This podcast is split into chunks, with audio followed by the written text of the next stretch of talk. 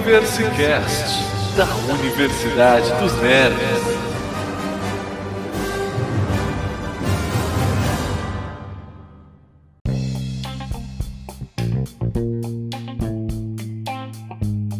Fala galera, tudo beleza? Aqui é o Luqueta. E aí, seus doidos, aqui é o André. E estamos começando mais um episódio do Universicast, da Universidade dos Nerds. É ou não é, Dedé? É, isso aí. Episódio número 4, com um tema aqui, ó, especialíssimo. Maravilha, hein? A gente não vai falar de um filme, não, dessa vez. A gente vai falar de um universo inteiro, Dedé. E de todos os 21 filmes que englobam o universo cinematográfico da Marvel, o UCM ou MCU. Olha que maravilha, hein? E qual que é a ideia desse episódio aqui? A gente vai tentar passar pelos filmes de forma cronológica, né, Dedé? De um jeito que, se você for começar a assistir hoje, essa seria a ordem correta dos acontecimentos ali, não é isso? É, lembrando que não é a ordem cronológica de lançamento, é a ordem cronológica de acontecimento mesmo. A cronologia do universo, não de quando eles foram lançados. Porque senão a gente vai ter alguns, alguns, algumas lacunas, né? Entre os principais filmes. E, na verdade, a maioria dos filmes tem lacunas. Então a ordem é cronológica mesmo. Pega todas as datas do acontecimento do filme e você vai vendo, acompanhando até o último filme, até o, o que você não vê saber qual é em breve. Exatamente. E para finalizar, nós ainda vamos ranquear. Veja só. Olha Acho só. que essa foi uma das coisas mais difíceis que eu já fiz na minha vida. Ah, Fazer um ranking desses 21 filmes aí, colocado do que eu menos gostei pro que eu mais gostei. ah Filuqueta. Ó, vou falar um negócio pra você. Eu nunca mais quero fazer um ranking de filmes igual esse na minha vida. Porque. Não, vocês não tem noção. Tenta fazer aí, vocês, ouvinte que tá nos ouvindo. Até porque senão você não seria um ouvinte. Tenta fazer aí um ranking dos filmes que você mais gosta. Tenta colocar. Esse é o primeiro, esse é o segundo, esse é o terceiro, esse é o quarto. Tenta. Tenta fazer isso com os 21 filmes que a Marvel lançou e que a gente vai comentar aqui. Você vai ver que você não vai conseguir. A gente só conseguiu porque a gente mentiu. A gente mentiu em alguns pra poder fazer esse episódio. Tanto que a gente tá querendo mudar vários, tá? É, eu, eu tem hora que eu já tô discordando de mim mesmo, cara. Pois é. Eu não- Discordar de você mesmo é algo que não é normal. Como é que eu discordo de mim Não mesmo? é, não é normal. Eu já mudei esse meu ranking umas 500 vezes. Eu já até parei de olhar pra ele, senão esse episódio não ia sair hoje. É, exatamente. Então, tenta fazer um ranking aí você também, só para comentar pra gente o que, que você sentiu ao fazer o ranking, porque nós fizemos do- da posição número 1 até a posição 21 ou seja, temos aí, obviamente o 1 é o melhor, e o 21 é é aquele que a gente acha o pior. E isso é torturante. Colocar é torturante, porque, sei lá, você quer mudar toda hora. Não, mas esse aqui, esse aqui era tão bom, mas esse aqui também é tão bom. Não tem, não dá pra colocar os dois aqui, não dá, não dá. Não pode deixar é nenhum em difícil, branco. cara. Olha, foi uma das piores coisas que a gente já decidiu fazer, viu? Já tô me arrependendo de ter feito, mas como tá pronto, ok. É verdade, é verdade. Mas então vamos lá, Dedé. O que, que é importante a gente falar logo de começo? Nesse episódio aqui, a gente tá falando sobre o universo do cinema, certo? É, a gente primeiro tem que entender que existem. A Marvel tem um sistema de multiversos. O que, que são esses multiversos? É como se existisse, existissem universos que não seguem nenhuma conexão entre eles. Então você tem um universo 616, que é o universo principal da Marvel, que acontece as principais histórias em quadrinhos, estão seguindo a linha cronológica lá. Certo. Os filmes, eles também têm um universo só deles, que é o Terra 199999. Tem um monte de 9 nessa Terra aí. Vocês vai- podem procurar que tem um milhão de novos aí. Esse universo é só dos filmes. Então eles não têm nada a ver com o universo dos quadrinhos. É basicamente o que acontece lá naquele Aranha Verso. No Aranha Verso, por exemplo, a gente tem Peter Parker como Homem-Aranha, Miles Morales como Homem-Aranha, Gwen como Homem-Aranha. Então, se você. Como Homem-Aranha, não, né? Como Mulher-Aranha. Porque, né? É, tem até o porco-aranha, né? É sensacional o porcaria. Inclusive, Excelente, o Homer inclusive. Simpson adorou. Peter Parker, velho. Peter Porker, Poing Porker. Então, o que, que a gente tem que entender aqui? Existem universos na Marvel e o universo cinematográfico da Marvel, olha que bonita essa letra U, que ela significa? É um universo diferente. Então, a gente não levou em nenhum momento para esse ranking, a gente comparou nada com os quadrinhos. A gente simplesmente avaliou qual filme é melhor somente assistindo o filme, sem comparar nada com o quadrinho, se segue, se é fiel, se não é. Ah, mas isso aqui tá diferente, isso aqui não tá. A gente simplesmente está analisando o universo cinematográfico da Marvel, que é o Terra 19999 1 milhão de noves. Certo, gente? Excelente. É isso aí. Bem claro que a gente vai falar só sobre cinema mesmo, filme e ponto. Então vamos lá. Começando igual a gente falou, vai ser na, na cronologia de acontecimentos, né? Então, pensando nessa cronologia, o primeiro filme seria o Capitão América, né? O primeiro Vingador. O primeiro Vingador, exatamente. Ele até no título já traz aí essa referência de que se trata do primeiro filme desse universo. Exatamente. E esse filme, ele foi lançado em 2011, não é o primeiro filme lançado, na verdade, mas ele se passa entre as décadas de 1940 1943 e 1945. Então ele é muito antigo. A gente tá falando lá de Segunda Guerra Mundial, gente. Então é um filme bem antigo bem antigo mesmo, se você for parar pra pensar em tudo que acontece no universo cinematográfico. Então, Capitão América, o Primeiro Vingador, é o primeiro filme de toda a cronologia desse universo, certo? Exatamente. E o, o que é apresentado de importante pra gente nesse filme aí, Dedé? Primeiro, pensando já no, numa cronologia geral, assim, né, dos acontecimentos até o final que resultaram aqui na Guerra Infinita, é, nesse filme já apresenta o Tesseract pra gente, né, que é uma das joias do infinito, certo? É, o Tesseract ele vai aparecer aí, a gente é apresentado ao Tesseract, é o primeiro filme que ele aparece na ordem cronológica, né, o Tesseract é velho pra caramba, mas o universo cinematográfico da Marvel, ele tem uma tara gigante pelo Tesseract, vai aparecer mais uns 42 filmes aí, só tem 21, mas ele aparece em 33. É verdade. Então o Tesseract é o que você mais vai conhecer, aparece mais que alguns Vingadores o Tesseract. então relaxa. Tem tempo pra falar do Tesseract. É verdade, é verdade. Uma outra coisa bem específica que já não aparece tanto nos filmes Aliás, ele vai aparecer bem pontualmente, Luqueta, que é o Caveira Vermelha. É verdade. Ele é o vilão, né, desse primeiro filme aí, o, o, Capitão América. Ele tá lá jogando no, no, time dos nazistas lá, né, da Hydra. E ele, inclusive, utiliza o Tesseract para criar várias armas lá, né, pro exército nazista. É, esse é, inclusive, o, o, o enredo do filme é mais ou menos isso, né? Tem, tem toda a parte do, do Capitão América virando o super soldado, porém o desfecho do filme é caindo para essa guerra aí contra o Caveira Vermelha, né? Dos Estados Unidos contra os nazistas lá e o Capitão América do lado dos Estados Unidos e o Caveira Vermelha é o, o líder lá dos nazistas. É, esse filme também é um filme de origem em alguns aspectos, né? Porque você teve que introduzir o Capitão América no universo. Então teve que falar quem ele era, de onde ele veio, como é que ele funcionava, em todos os aspectos. Ele também teve um filme ali que teve toda a sua parte de origem. Só que não parou só ali, né? Ele tem a origem desenvolve o personagem e o personagem já vai pra ação, de certa forma. Então você tem ali também um enredo para desenrolar, que é basicamente a Hydra e o Caveira Vermelha que desenvolve essa outra parte, certo? Isso aí, é um filme até longo, inclusive, né? Ele é longuinho, Sim. esse filme, para justamente para mostrar tudo isso aí que você falou. É, nesse filme também, a gente conhece outros dois personagens aí que vão aparecer mais pra frente,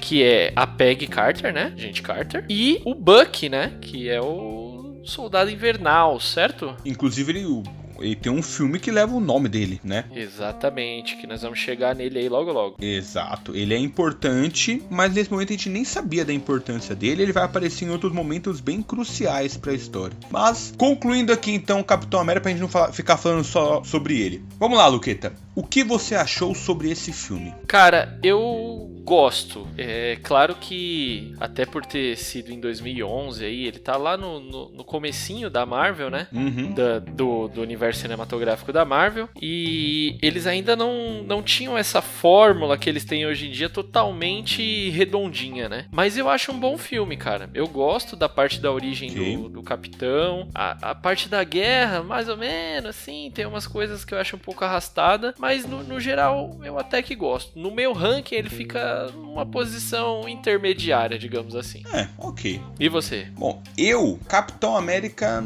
nunca foi um alguém alguém que eu gostasse muito, não. Dos heróis, eu acho que ele não, não tem muita minha simpatia. Em alguns filmes ele consegue garantir mais, mas um filme só do Capitão América me entedia bastante. Então, num geral, esse filme não me agrada bastante. Justamente porque eu já não gosto do personagem, já não tem aquela. Sabe quando.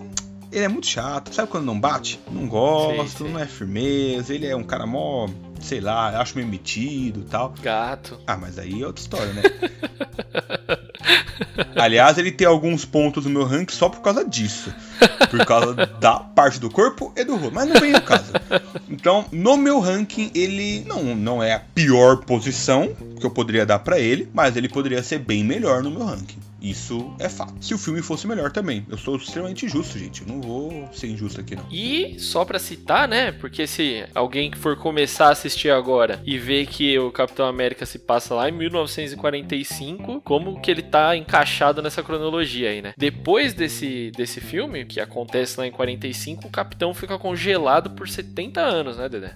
É. Vira um picolé, né? Um picolé. O picolé, picolé do Capitão América fica lá. É, conserva, né? Vamos conservar o Capitão América, deixa lá tipo nitrogênio líquido. Vamos pôr o Capitão América porque eu vou precisar dele mais pra frente. Então ele é colocado em repouso. É, por isso que ele se encaixa novamente no, no universo mais pra frente aí. Beleza, vamos pro próximo então. Próximo filme da cronologia é Capitã Marvel, que se passa em 1995. Olha só, de 45 para 95, nós temos aí um salto de 50 anos na história. E aí aparece a Capitã Marvel. Exatamente, 50 anos pra frente aí. Se a gente pensar né? Na verdade, esse é o filme de, com data de lançamento mais recente, né? Porém, na cronologia, ele é o segundo mais antigo. Exato. E ele tá aí como um filme do momento. Então a gente nem vai falar nada sobre ele, porque a gente já tem um episódio exclusivo da Capitã Marvel. Se você quiser saber alguma coisa a mais da Capitã Marvel, a gente tem um episódio falando sobre todas as partes do filme, a análise que a gente fez, tudo isso. O Universecast está lá só sobre a Capitã Marvel. Você pode ir lá e você pode pegar. Tem a parte com spoiler, a parte sem spoiler. A gente avisa quando vai ter spoiler. Bonitinho para todos os gostos. Você pode ir lá e pegar todas as informações, certo? Que maravilha, hein? É rapaz, oxe. É isso aí. Então vamos pra parte que interessa. Onde está esse filme no seu ranking? Como é que ele tá mais ou menos no seu ranking aí? Olha, eu já dei minha opinião lá no último Universecast. Vocês vão lá e ouçam, que vocês vão gostar bastante do Universecast. Mas no meu ele também fica intermediário ali, cara. Olha ele tá, não tá nem lá pra baixo nem lá pra cima. Tá na, na meiuca ali, sabe? Meiuca. A gente chama isso de meiuca. meio, né? meio. Também conhecido meiuca. como meio. É. E para você, Dedé, onde fica esse cara? Não, tá lá. Essas coisas. Nossa, que filmão que eu quero assistir mais 15 vezes na vida. Mas também não é o pior, não. não, não é o melhor, mas também não é o pior. Aí ela fica mais ou menos assim no meu ranking. Justo, justo, justo, justíssimo. E agora, Dedé, vamos pro próximo então. Bora. É, a gente vai falar do Homem de Ferro, que hum. De data de lançamento, ele seria o primeiro, né? Que faz parte aí, que compõe o universo cinematográfico da Marvel. Data de lançamento. Porém, na cronologia, ele seria o terceiro. Ele foi lançado em 2008, mas ele se passa ali por 2010. Ou seja, já temos um salto de 15 anos na história. 15 anos, isso aí, 95 para 2010. Tô bom de matemática, rapaz. Fiz todos os cálculos antes. Fiz tudo antes dos cálculos, rapaz. Tá tudo aqui anotado. Esse é outro filme de origem, né, Dedé? É Sim. apresentado pra gente aí o Homem de Ferro e um belo filme, inclusive, né, cara? Nossa, cara, eu gosto muito desse filme. Não vou falar que é pouco, não. Eu gosto muito desse filme. Porque eu acho a origem do Homem de Ferro muito bem apresentada nesse filme. Eu acho que a forma com que eles fizeram foi.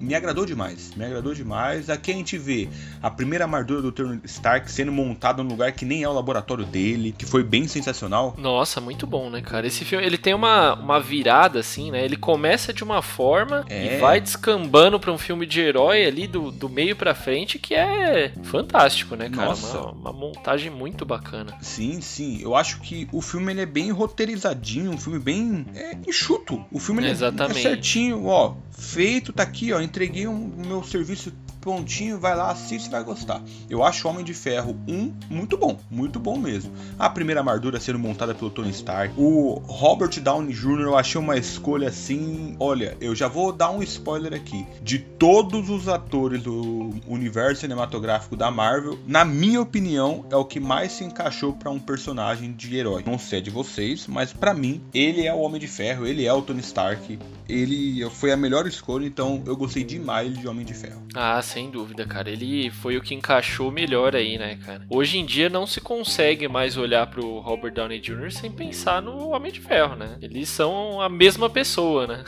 é, eu, é, eu ainda acredito que ele é o Homem de Ferro de verdade e só tá, tipo, meio que escondendo.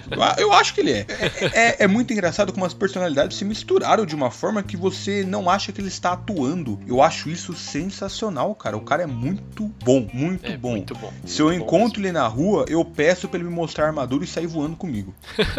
Porque eu vou acreditar. É verdade. De verdade. Ele atua muito bem. É um excelente ator e assumiu. Ele realmente encarnou o Homem de Ferro. Na minha visão, Tony Stark e Robert Downey Jr. são só nomes diferentes para a mesma pessoa.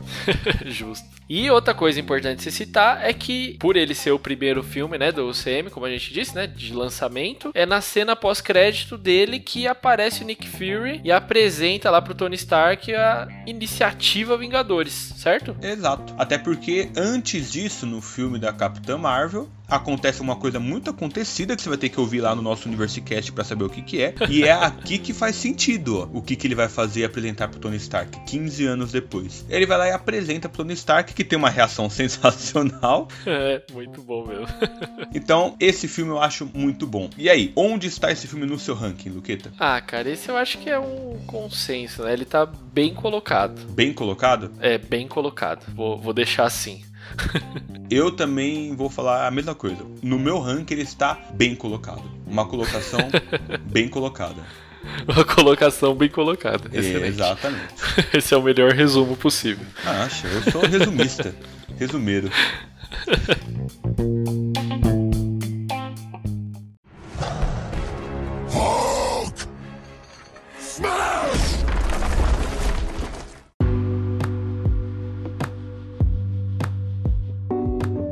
Logo depois de Homem de Ferro, quem veio para nos apreciar com sua verduras, toda sua verdidão, o incrível Hulk, lançado em 2008, mas ele se passa em 2011, que é um ano depois do Homem de Ferro. Aí a gente conhece Bruce Banner como Hulk. Isso aí. Ele é praticamente já toma o Bruce Banner como Hulk, né? Ele também é um filme que não, não apresenta muito assim da origem uhum. do Hulk, até porque a gente Sim. já tinha aquele outro filme lá de 2003 que mostra, né, tudo que aconteceu lá com os raios gama e blá blá blá blá.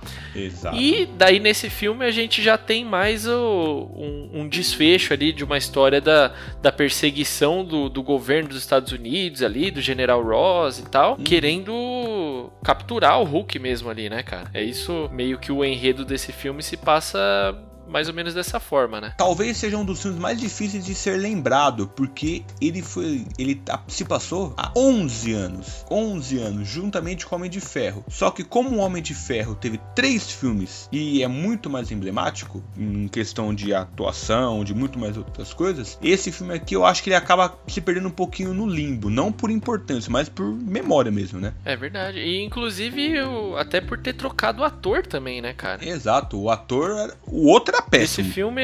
É, não, ele não é péssimo, né? Mas é era sim, era Norton. super arrogante, era super arrogante. Eu não gostei, não gosto de gente arrogante. Então, se ele é arrogante, ele é péssimo. Pra mim, acabou. Não gostei da postura dele. Ah, foi idiota a postura dele, não foi? É, cara, assim, né? Ele, ele foi, realmente ele foi um pouco arrogante, mas é, é, também era lá o segundo filme, né? Acho que ninguém imaginava que ia ser um universo tão bem montado assim, né? O Kevin, Kevin Feige estava começando a montagem do universo e é um filme que não é lá essas coisas, né? O Hulk. Então, talvez o cara tivesse os pitacos dele lá para fazer as melhorias que ele achava certa e acabou não batendo lá com o, o Kevin Feige e os produtores. E talvez esse seja um dos motivos, inclusive, né? Por ele ter sido chutado, né, Dedé? Mas se tivesse ficado quieto, tinha feito muito sucesso e muito dinheiro. Porque taria, teria aparecido em Vingadores, em Vingadores Era de Ultron, em Guerra Infinita, Guerra Civil. Só, não, tem um aí que ele não apareceu. Uma pancada aí, uma pancada. É, apareceu é, um monte, um monte aí. É. um monte aí. Olha aí, ó. Mas ia fazer dinheiro, ia fazer sucesso. Eu acho que esse é um dos motivos, inclusive, que esse filme é meio esquecível, né? Que hoje a gente tem o Mark Ruffalo no papel e encaixou muito bem, né, cara? Sim. Beleza, dito isto, como que tá esse cara aí no seu ranking? Então, dito que eu não lembro nada do filme, ele tá basicamente lá no final do meu ranking. Certo, justo, justo. Faz sentido. é, no meu ele tá, ele tá pra baixo também, cara. Não, não é lá no finalzinho, mas tá, tá bem baixo também. Olha só. É, no meu, eu não lembro quase nada desse filme. Não, dá, não é nem justo eu opinar. Certo. Então vamos para o próximo, Dedé. Qual seria o próximo? O próximo é Homem de Ferro 2. Olha ele aí de novo. Quem disse que ele não vinha? Quem disse? Esse, o Homem de Ferro 2, ele foi lançado em 2010 e se passa em 2011. É, quase, quase igual ali também. Sim. Novamente a gente tem aí, né, um envolvimento já mais, mais forte, né, dessa vez do Nick Fury, né, da SHIELD uhum. no, no enredo do filme. Ok. E ele também mostra pra gente dois personagens importantíssimos aí pro resto do, do UCM, que é a Viúva Negra e o Rhodes, né, que é uma máquina de combate. Sim, e que cena da Viúva Negra Negra, hein? Eu achei a cena que ela aparece, eu achei fantástica. Aquela cena de luta dela no corredor, que ela dá um. Nossa, ela arregaça uma galera. Nossa, é, é espetacular. Que ela mostra o estilo de luta dela, todo, sei lá, um crave magá com jiu-jitsu, com todas as outras lutas do mundo e kung fu. Achei sensacional. é muito bom, né, cara? Ela dá uns golpes malucos, gira na cabeça do cara, é... prende com a perna. o cara cai num lugar que você nem imagina que pudesse acontecer. Exatamente. É, é, é, muito bom, realmente. E fora que ela faz tudo isso com uma expressão tipo de, gente, eu vou passar. Aí todo mundo com uma par de arma, não falei que eu ia passar? Passei. Mas ela é sensacional. Eu gostei desde aquela época dela. Já, já gostei. Só que é muito interessante porque, apesar de ela ser uma personagem super importante. Não teve um filme dela, né? Vai ter mais pra frente, mas ainda naquela época não pensaram em fazer. Curioso, né? É verdade, é verdade. Dizem que vai ter, né? Logo, logo. Dizem Sim. não, acho que já tá sendo produzido. É, já tá né? anunciado aí. aí. É. Porém, realmente, não, ele não teve um filme de origem dela nesse começo aí pra gente chegar no fechamento da primeira fase, né, cara? É, a senhorita Romanoff. Ela merece, né? Exatamente. E o que você acha do filme em si? Então, o filme Homem de Ferro 2, eu acho um bom filme. Gosto bastante. Eu acho, uma coisa que eu gosto bastante é da evolução comparada com o primeiro. O primeiro teve toda uma trama legal. Eu acho que o Tony Stark conseguiu manter a sua Tony Starkice. Então gostei bastante. Porque você consegue ver o personagem personagem constantemente. A constância do personagem, na verdade. Então, isso me agrada. É. E eu achei muito legal a introdução do, do pai do Tony Stark, né? No filme. Ele acaba aparecendo e aí tem uma síntese de um elemento químico que o Tony Stark faz para poder se manter de certa forma. Achei essa parte bem interessante. Sim, é, isso é legal. O, o que eu acho fraquíssimo desse filme é o a parte que envolve o vilão do filme, né, cara? Que ele é um vilão nulo, né? Quase que inexistente, digamos assim. Eu não acho esse filme lá essas coisas. É, eu, o que eu gosto, que não tem como não gostar, é do Tony Stark, né, cara? É do, da atuação do Robert Downey Jr., do jeito dele de ser, que isso prende a gente em qualquer filme que ele tiver, né, cara? Mas o filme em si, eu não gosto, cara. Ah, que coisa, hein? Pois é. Então a gente encerra o podcast aqui, gente. Tchau. Obrigado. e você, você vai ver isso espelhado no meu ranking. É só isso que eu digo. Nossa senhora, hein? Então nem vou perguntar onde tá no seu ranking. Não, pra você, pra você não. não. tomar um soco virtual. Bom, no meu ranking, ele tem uma posição que também não é muito de destaque, não. Mas não é a pior posição do ranking. Porque tem coisas no filme que eu valorizo. Eu acho legal a arrogância do, do Tony Stark prejudicando ele. Isso eu valorizo no filme. E eu acho legal também ele ajudar o vilão. Tem um momento que ele fala: Ah, você tem que melhorar essa rotação. Se tivesse duplicado a rotação, um negócio assim. Aí o cara vai lá, duplica e lasca ele. Isso eu acho bem interessante. E a síntese do elemento que ele acaba fazendo junto com o Jarvis e tal. Eu acho essas coisas legais. Por isso que ele ganhou umas pontuações. Justo. Beleza. E o próximo filme que foi introduzido no universo foi Thor nosso querido Deus do Trovão, lançado em 2011 e se passa também em 2011, Dedé. Então, eu só vou falar uma coisa para você. Ainda bem que você falou que isso é um filme, tá? Só digo isso. Porque eu ia meio que pular. Nossa, cara, sério? Aff, olha, de verdade, a gente já tá aqui na parte de opinião já. Eu gosto do, do Loki, eu acho o Loki muito bom, mas o Excelente. resto, não sei, não sei nem o que opinar. Vou dar uma de, sei lá. que mancada. Não, não, não consigo ver isso como um filme. Ah, beleza. É, ó, eu, eu não sou tão radical quanto você. Ah, não, eu não tô sendo radical, eu tô sendo realista. Eu vejo como uma, eu vejo como uma mini produção, sabe aqui, tipo aquelas minissérie? Sei. Pra mim, Thor foi uma minissérie, só isso. ah, uma minissérie aqui de um herói, os caras montaram umas cabaninhas lá de papelão, uma peruquinha pra ele, vamos fazer o seriado, acabou. é, aquela cidadezinha é lastimável mesmo. Nossa, cara. Olha, eu não gosto de nada no filme. De verdade, de verdade. Não, não, mentira. Eu, eu gosto, do muito do Loki. É, é o eu Loki, gosto do Loki. Ele é a estrela do filme. O Loki, para mim, ele é outro que tem a mesma pegada do Tony Stark, assim. Quando ele tá, qualquer cena que ele tá, ele consegue te prender. Ele é um cara cativante, por mais que ele seja um vilão, né? Tô fazendo aquela aspinha de novo, manja? Tô vendo, eu estou vendo. É, então por mais que ele seja esse tipo de, de cara, ele é muito carismático, né, cara? Ele é, o Tom, é, o Tom acima da média. Tom Hiddleston, Hiddleston Hiddleston. Hiddleston. Hiddleston. Tom Hiddleston. Eu gosto bastante dele, assim como eu gosto do Robert Downey Jr. Eu acho que eles se encaixaram bastante no papel. Então, quando eu vejo o Loki em qualquer filme, eu acho que ele tem uma excelência na atuação que é de se aplaudir, viu? Verdade. Bom, a gente já falou então sobre o filme, a gente já falou sobre isso, a gente já falou sobre o Loki. Que posição que isso está no seu ranking? Olha, tá para baixo, porém não tão para baixo quanto você colocou com certeza. Então, beleza. Agora a gente tem um filme de verdade aparecendo aqui. que vem na sequência, tá, gente? Que Os Vingadores. Esse filme, olha, eu acho que a gente poderia fazer um episódio inteiro só sobre isso. Porque Vingadores foi lançado lá em 2012 e se passa também em 2012. Aí a gente poderia aqui comentar sobre tudo que tem de bom nesse filme, viu, gente? É, um filme sensacional. Realmente, ele renderia um episódio aí fácil. Ele é o, o fechamento, né, dessa fase 1 do, do universo cinematográfico da Marvel, onde eles efetivamente juntam todos os heróis ali pela primeira vez, né? Exatamente. É a primeira vez que a gente vai ver, então, vários heróis aparecendo no mesmo filme. E isso me surpreendeu muito, porque eu tô vendo o Homem de Ferro, o Thor, o Hulk, eu tô vendo o Capitão América, eu tô vendo a Viúva Negra, eu tô vendo toda a galera junta e todo mundo lutando por uma causa. Isso é, é loucura. Pra, parece que vai dar tudo errado. Aí você vê é os caras usando muito bem cada super-herói. Você vê que é uma super produção e que eles foram muito bem aproveitados. Cada herói consegue realmente ser trabalhado. O Loki aparece e o Loki é muito bem aproveitado. Eu, eu acho isso fantástico e com uma dose de humor que a Marvel soube aproveitar muito bem, que é característica já da Marvel, mas também tem dose de ação. Tem... Nossa, olha, esse filme para mim me surpreendeu muito e eu não assisti no cinema, olha como eu fui burro. Nossa, foi mesmo, hein? Ah, não deu. Bastante. Não deu. eu assisti, eu assisti no cinema, foi excelente. Uma, Você uma nem me chamou, de uma hein? experiência. Você nem me chamou. Faz tempo, hein? cara, faz tempo. É, e daí? Podia ter me chamado, eu te conheço há 20 anos. Só pra deixar claro aqui que dá pra ter me chamado.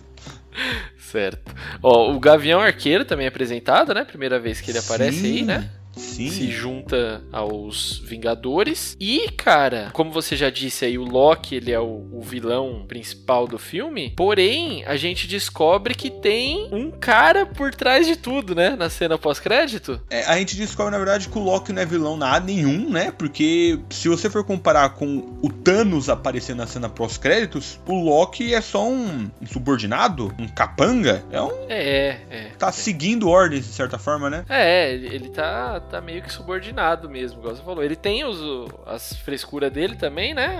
As, as ganâncias dele, esse tipo de coisa. Mas até no, no decorrer do filme a gente vê que ele é meio assim, impulsivo, digamos assim, né? O, Sim. o Thor dá uns, uns puxão de orelha nele lá, ele já meio que muda um pouco de personalidade ali. Não, não de personalidade, ele já muda um pouco de atitude ali pro final do filme. E a gente vê que o, o grande vilão mesmo da história é o Thanos, que é a primeira vez que ele aparece ali já, né, cara? É, ele aparece na cadeira, né? Só uma mãozinha, um negócio meio obscuro, assim. A gente não sabe muito bem quem é aquele cara. Quando a gente vê aquela pele, aquele a gente fala, eita, quem já conhece o quadrinho sabe, nossa, é o Thanos. E a gente conhece, já, meu, já dá um. Porque você acabou de ver, você acabou de ver um filme de vários heróis juntos. Ninguém fala com, contra, quem eles estão lutando. Aí no final, uma nave com o Thanos, você fala, não, para. Isso vai ter É. muita coisa pra frente ainda. E realmente teve. Porque durante o filme a gente realmente acha que é só o Loki e os Chitauri, né? Que são a, a, raça alienígena que invade aí e que causa todo aquele furdúncio lá em Nova York. A gente acha que é o Loki que tava tramando tudo ali. Mas Exato. daí depois a gente descobre que ele é só mais um lacaio também, né? Correto. E no seu ranking, como é que está os Vingadores? Cara, esse tá Tá que tá, viu? Tá, tá muito tá. bem posicionado. Tá ó. Uhul! Exatamente. É, no meu eu vou dizer que ele tem uma posição digno deles mesmo, viu? Acho é. que não, eu não mudaria eles de, de lugar, não. A posição deles é deles mesmo. Justo, excelente.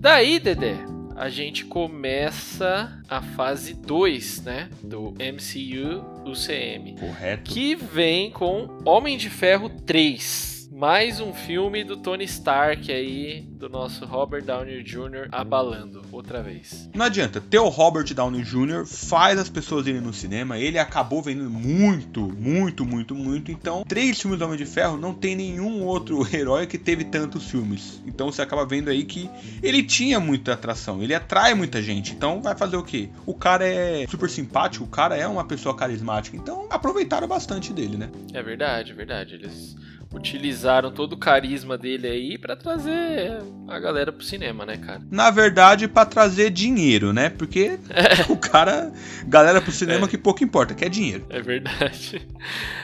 Mas esse filme, se você pensar bem, ele não tem uma relevância lá muito grande dentro do, do universo cinematográfico da Marvel, né, cara? Não. Eu acho que a coisa mais relevante que acontece é o Tony Stark retirar aquele reator lá que era o que mantinha ele livre dos, dos pedaços de bomba que explodiu e tava quase matando ele lá. Ele faz uma cirurgia no final, meio que dá a entender que ele tava se aposentando e tal. Acho que isso é a coisa mais relevante que acontece, eu tô certo? Sim, ah, é. Porque, ó, esse filme foi lançado em 2013 e se passa em 2012. Então, de certa forma, ele se passou na mesma época dos Vingadores. É, logo depois. Tanto né? que o Tony Stark. É, tá, o Tony Stark está traumatizado com Nova York, que aconteceu lá na época, né? Ele quase morreu, né, cara? No, ele é, né? salvou a galera, né? Tinha que ser, né, é. né, gente? É. Aí o Hulk vai lá e salva ele. Mó legal essa cena. Ai, que cena. Então, o que acontece, na verdade? Esse filme aqui, se você tirar ele do universo cinematográfico, ele meio que não não tem uma sequência, né? Não faz falta nenhuma pra sequência. Porque ele só desenvolve o próprio personagem, ele só mostra novas coisas. Um vilão novo, vai ter. Vai mostrar que. Na verdade, ele vai mostrar algumas coisas que são bem úteis. Ele mostra, por exemplo, que o Tony Stark consegue ter várias armaduras, não uma só. Vai controlar as armaduras sem ele precisar estar lá dentro. Então, isso, quando aparecer nos próximos filmes, você já vai entender o porquê. Então, você tem algumas introduções que poderiam ser feitas também de qualquer outra forma. Se você já aparece uma armadura sem ele, você já entende. Ah, o cara é, é, altas tecnologias. Então, algo que não, não havia necessidade de um filme inteiro só para isso. É verdade, é verdade. Eles utilizam bem esse artifício. Inclusive, eu acho que a cena mais legal do filme é quando ele manda aquele monte de armadura lá pra ferrar o cara lá no final. É muito legal. A única coisa que eu gosto desse filme, eu já quero deixar claro aqui. Nossa! Pelo menos é um filme. Bom, e no seu ranking? Como é que fica ele então? É, você já deve imaginar que não, não muito bem, né, cara? Imagino. Tá muito bom não, vou te dizer que ele tá bem mal posicionado, viu? Eu imagino, eu imagino. Pra você já não deve ser a mesma coisa, né? Então, pra mim, a posição dele não é das melhores, tá? Não é, nossa senhora, ele ganhou o Oscar. Mas ele tem uma posição melhor do que muitos, e pelo menos ele é um filme. Isso eu posso dizer claramente. Beleza, justo. Por exemplo, o que vem depois dele, lançado em 2013 se passa em 2013 também, é a sequência de Thor, O Mundo Sombrio. Isso eu nem sei porque eu tô falando dele. Ah, me pouco, viu? É outro. A sequência do lixo, que que é? Lixo ao quadrado? Lixo ao quadrado, lixo ao cubo, lixo ao quinto, pode até ser. Mas eu achei um, pouqu um pouquinho melhor. Esse eu já considero um filminho. Olha Sabe, tipo só. filminho da sessão da tarde? Sei. Você assiste de boa? Sem Sei, nenhuma sei, pretensão? Ah, eu tô aqui de boa, tá passando, eu deixo lá. Se pegar no meio, você também nem liga de entender o que aconteceu no começo. é esse filme aqui. Veja só, eu já, já sou contrário. Eu acho o primeiro melhor que esse, cara. Nossa, você tá louco. Pois é, muito eu acho. Esse filme também é péssimo. Convenhamos. é difícil, né? É, é meio difícil, é complicado, é né? O Thor teve uma trajetória difícil, vai. Vamos dar um é mérito difícil. pra ele. Esse filme, eu não, eu não consigo gostar nem da Natalie Portman, cara, que é uma baita de uma atriz, eu não consigo gostar nem dela nesse filme. Caramba, mas também, né? É fraquíssimo, cara. Imagina ela no filme. Ela não deve gostar dela no filme.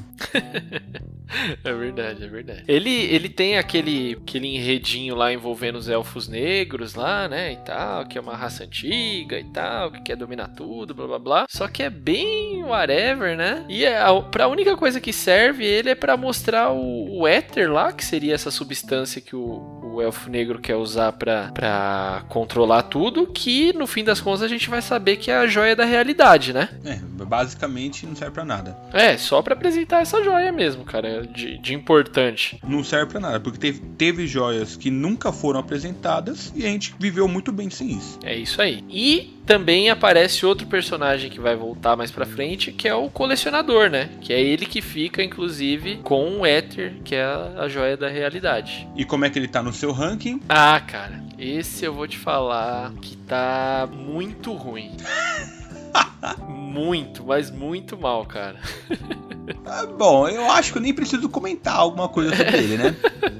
acho que não. Então, acho tá que bom. você já deixou bem claro o que você acha aí sobre os filmes do Thor. Tudo bem, então.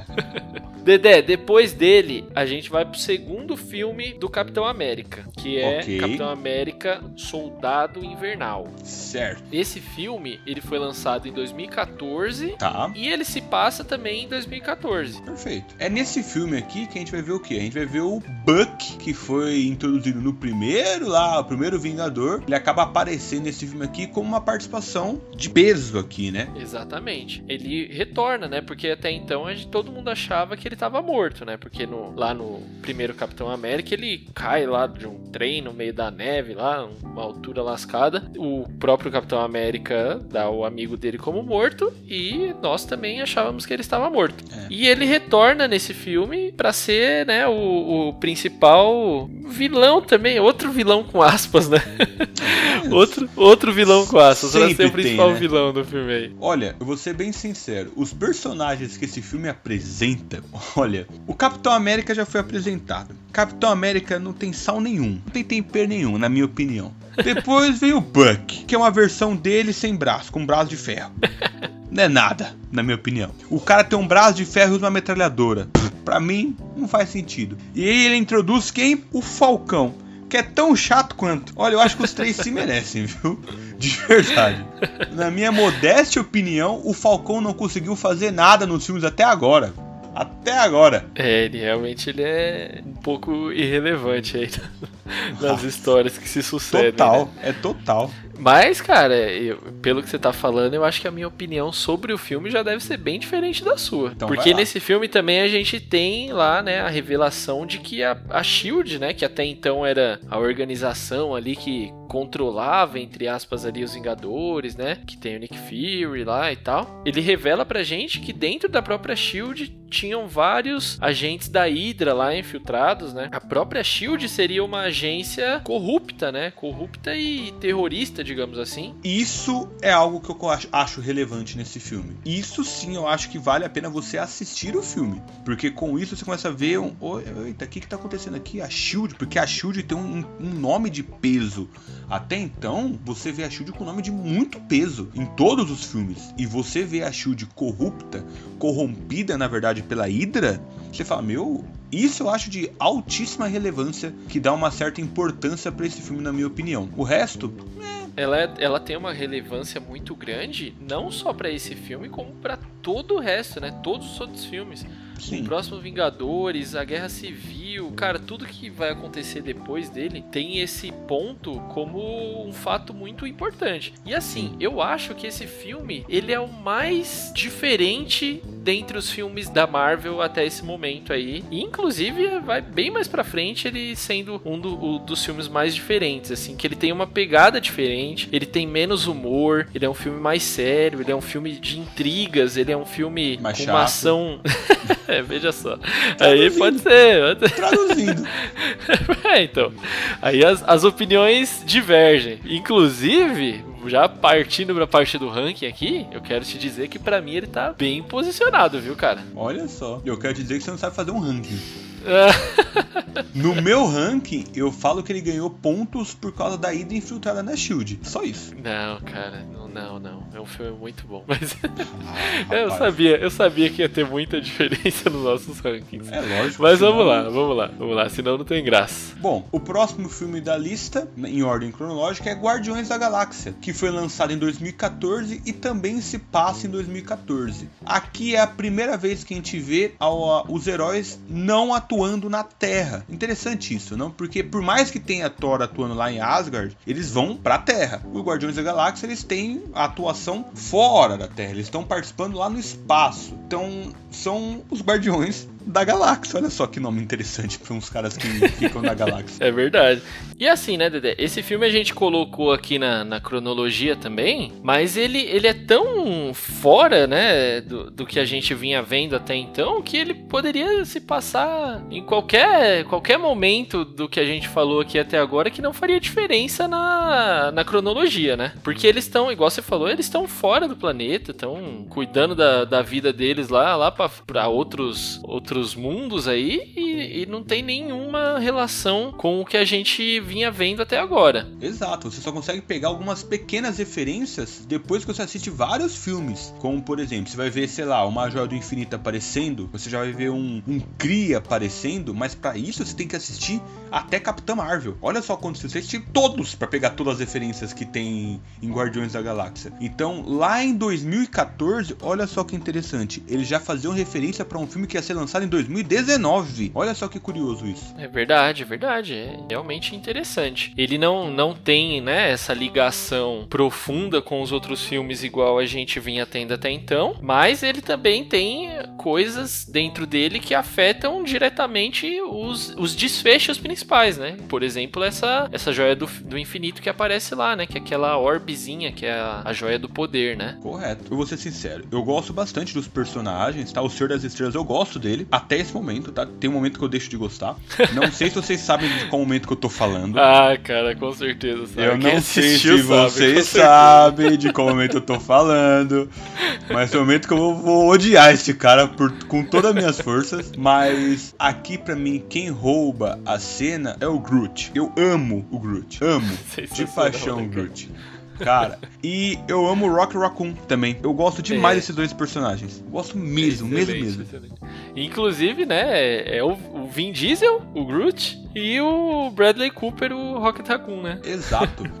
Muito bom. E no final desse filme aí, eles entregam, né? Eles ficam com a, com a joia do infinito, com a joia do poder, e entregam lá pra tropa nova, né? Que também Sim. vai aparecer mais pra frente aí. Mas nesse momento é introduzida a tropa nova como meio que uma polícia intergaláctica, né? Digamos assim. Basicamente. E né? eles. Né? É, meio que isso, né? E a gente sabe. Aliás, a gente sabe, não sei se todo mundo sabe, mas um dos super-heróis aí dos quadrinhos é o Nova, né? Que até agora não apareceu aí no, no UCM, mas existe a possibilidade dele aparecer nos próximos. Aliás, Guardiões da Galáxia tem muito potencial para um universo só do universo, né? Que seria coisas que acontecem lá fora. Tem muita é... história de coisas que não tem relação com a Terra, mas que tem muita coisa lá dentro. O Galactus, por exemplo, que é super icônico, tá aqui fora da Terra. Então, tem muita coisa que você pode pensar aí em Guardiões da Galáxia. Eu acho que eles são muito promissores num futuro aí da Marvel, quem sabe, né?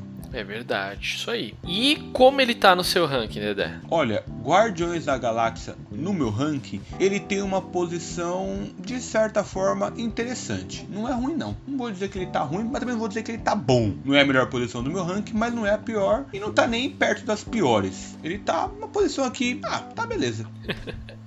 Cara, no meu ele tá bem posicionado, viu, cara? Tá bem, bem posicionado. posicionado tá. Eu gosto muito do filme. Eu acho que esse filme ele mudou. Veja só, deu uma, uma mudada drástica no, no cinema como um todo, cara. Com a, a, a parada da trilha sonora dele que não se via até então. Ele deu uma, uma revolucionada, né, cara? Eu achei isso muito legal. Muito bom. E o próximo? É, o próximo na cronologia aqui, não de, de lançamento, mas cronologia do UCM, é o próprio Guardiões da Galáxia, só que o volume 2. Exato. Você tem aí ele sendo lançado em 2017 e ele se passa em 2014. Ou seja, ele se passa no mesmo ano do Guardiões da Galáxia 1, volume 1, sei lá. Ele vai se passar naquela mesma época, mas ele foi lançado três anos depois. Olha quanto tempo de espera. E esse filme, eu vou ser sincero, eu adorei esse filme. Eu acho que ele conseguiu mostrar ainda mais coisas e, nossa, eu gostei bastante dos novos personagens adicionados. Eu, olha, ah, eu gosto demais desse filme. Olha só, hein? Interessante, interessante. É interessante Ó, eu, né? eu gosto bastante também, cara. Eu gosto bastante desse filme. Ele já aborda, é, depois que eles já estão unidos, né? Porque o, o, filme do Guardiões da Galáxia é o primeiro, ele também é um filme de origem, né? A montagem desse Sim. grupo aí que fica conhecido como Guardiões da Galáxia, que é composto lá pelo Senhor das Estrelas, o Rocket Raccoon, Groot. Uhum o Drax, né? Que é sensacional o Drax. Nossa, o Drax. o Drax tem cenas que eu não consigo simplesmente ignorar. As cenas, dos Dra do, as, as, cenas do Drax pra mim são sensacionais. É muito bom, é muito engraçado. E cara. aqui, aqui a gente tem o Groot também com uma interação melhor com o Rocket Raccoon. Então eu acho também bem legal. E eu gosto demais da Mantis. Eu gosto dela. É, a Mantis ela é introduzida nesse, né? No, é... no primeiro faltou também a Gamora, né? Que também é faz parte do, dos oficiais aí do Guardiões da Galáxia desde Olha, o primeiro. Da Gamora, eu acho que de todas, eu acho ela mais neutra, porque ela é mais séria, ela é mais. Eu sei o que eu tô fazendo aqui, eu, vou, eu não, não sei se ela tá. Se ela me agrada tanto no sentido tipo de dar risada ou de. Não que eu não goste dela, tá? É que os outros me fazem rir. Eu gosto do Groot, eu acho fofinho. O Rocket Raccoon. Não dá pra competir com o animal, então já perdeu. E a Mantis é meio que um animalzinho também, mas é um inseto, então perdeu um pouquinho. Mas a Mantis é legal, é simpaticazinha. E o Drax é o Drax, gente. O Drax é sensacional. Então a Gamora ela acaba ficando de lado por causa disso. Mas eu gosto do Guardiões da Galáxia, eu gosto dos personagens no geral. Inclusive do Yondu. Yondu? Yondu? Yondu é. é... Mas, eu, mas olha, aquela flechinha que ele controla com a Suvil é, é curioso, né? Eu acho interessante a ideia. Mas ele consegue fazer umas coisas bem doidas. Ele mata umas galera só com eu gosto, eu gosto bastante das cenas com ele. É muito bom, muito bom. Nesse filme também é, é apresentado, né? Tem algumas coisas importantes, né? O, o enredo tá envolto lá na, na relação do Senhor das Estrelas com o pai dele, né? Que aparece Correto. depois de trocentos anos lá, que é o Ego, né? Exatamente. E junto com isso, né? A gente conhece ele e descobre que o Senhor das Estrelas é filho de um cara que é um celestial, certo? Você começa a perceber, caramba, o cara não é só um doido, um carinha louco, esse celestial ele veio pra Terra, né? E conheceu a mãe do Quill. E nessa relação dele, que vocês sabem como é que funciona, o Quill nasceu. e ele nunca soube disso. E o celestial voltou pra sua área celestial, que eu não sei onde os celestiais ficam celestialmente, mas depois de muito tempo ele reencontra o pai, né? E é nesse filme que isso acontece. É, ele, ele eu nem sei se na verdade ele é classificado como um celestial exatamente, né? Porque ele é um planeta Tá vivo, né? Que é dito. E ele é. tem os, os mesmos poderes ali praticamente que o Celestial. E ele deixa claro que o Senhor das Estrelas também tem um pouco daquele poder, né? Ele até utiliza esse poder durante o filme. E o objetivo do Ego é meio que conquistar o universo inteiro, né, cara? É, bicho, a cena dele usando os poderes é também de. É, rapaz, bem, bem boa. Bem boa, bem boa. É, muito bom, é muito bom. Tem uma, aquela hora que ele transforma o poder em Pac-Man é sensacional, né? Esse filme ele tem muitas tiradas anos 80, né, cara? Tem, tem, tem. Geral, dois, né? né? Desde, desde o primeiro, é. no geral. Isso, Guardiões da Galáxia no geral tem muita tirada anos 80, música, trilha sonora, roupa, o Quill com aquele, Quill com aquele Walkman dele, enfim. Como é que tá esse filme no seu ranking? Meu ranking? No seu ranking. Olha, ele tá bem posicionado também. Tá bem posicionado? Bem, bem não, ele, ele tá intermediário, na verdade. Ele tá intermediário. Não tá nem lá essas coisas, nem tão bom. Tá marromeno. Eu vou te dizer que no meu ele tá bem posicionado. Não é posição ruim, tá não. bem. Pra 21 filmes, ele tá bem, tá bem. certo. Try again. I am Groot. Uhum. I am Groot. Aham. Uh -huh. I'm Groot. No! E logo depois desse filme, na ordem cronológica, a gente tem Vingadores Era de Ultron. Isso aí, o Vingadores Era de Ultron, que é o fechamento da segunda fase, né, do, do, universo cinematográfico da Marvel. Ele foi lançado em 2015 e na cronologia também se passa em 2015, né, Dedé? Sim, e ele vem de novo trazendo todos os heróis num único filme. Então a galera vai pro cinema em peso mesmo. Faz mais de um bilhão de vendas em bilheteria, né? Então é um filme também de você aplaudir, pelo menos por poder levar uma galera pro cinema. Porque olha, reunir todo mundo num único filme sempre atrai a galera para lá. É inevitável isso. É verdade. E nesse filme aí a gente vê também novos personagens, né? muito importantes aí para todo o, o, não só para esse filme, mas para todo o futuro aí do, do universo, né? Que é, é. a Feiticeira Escarlate, Sim. o Visão, que é muito importante também. Com certeza. E também tem o Mercúrio, né? Que ele, né? ele já não é tão importante pro futuro. Porque não vai ter meio que um futuro pra ele, né? Porque só tem futuro quem tá vivo, né? De certa forma. Exatamente.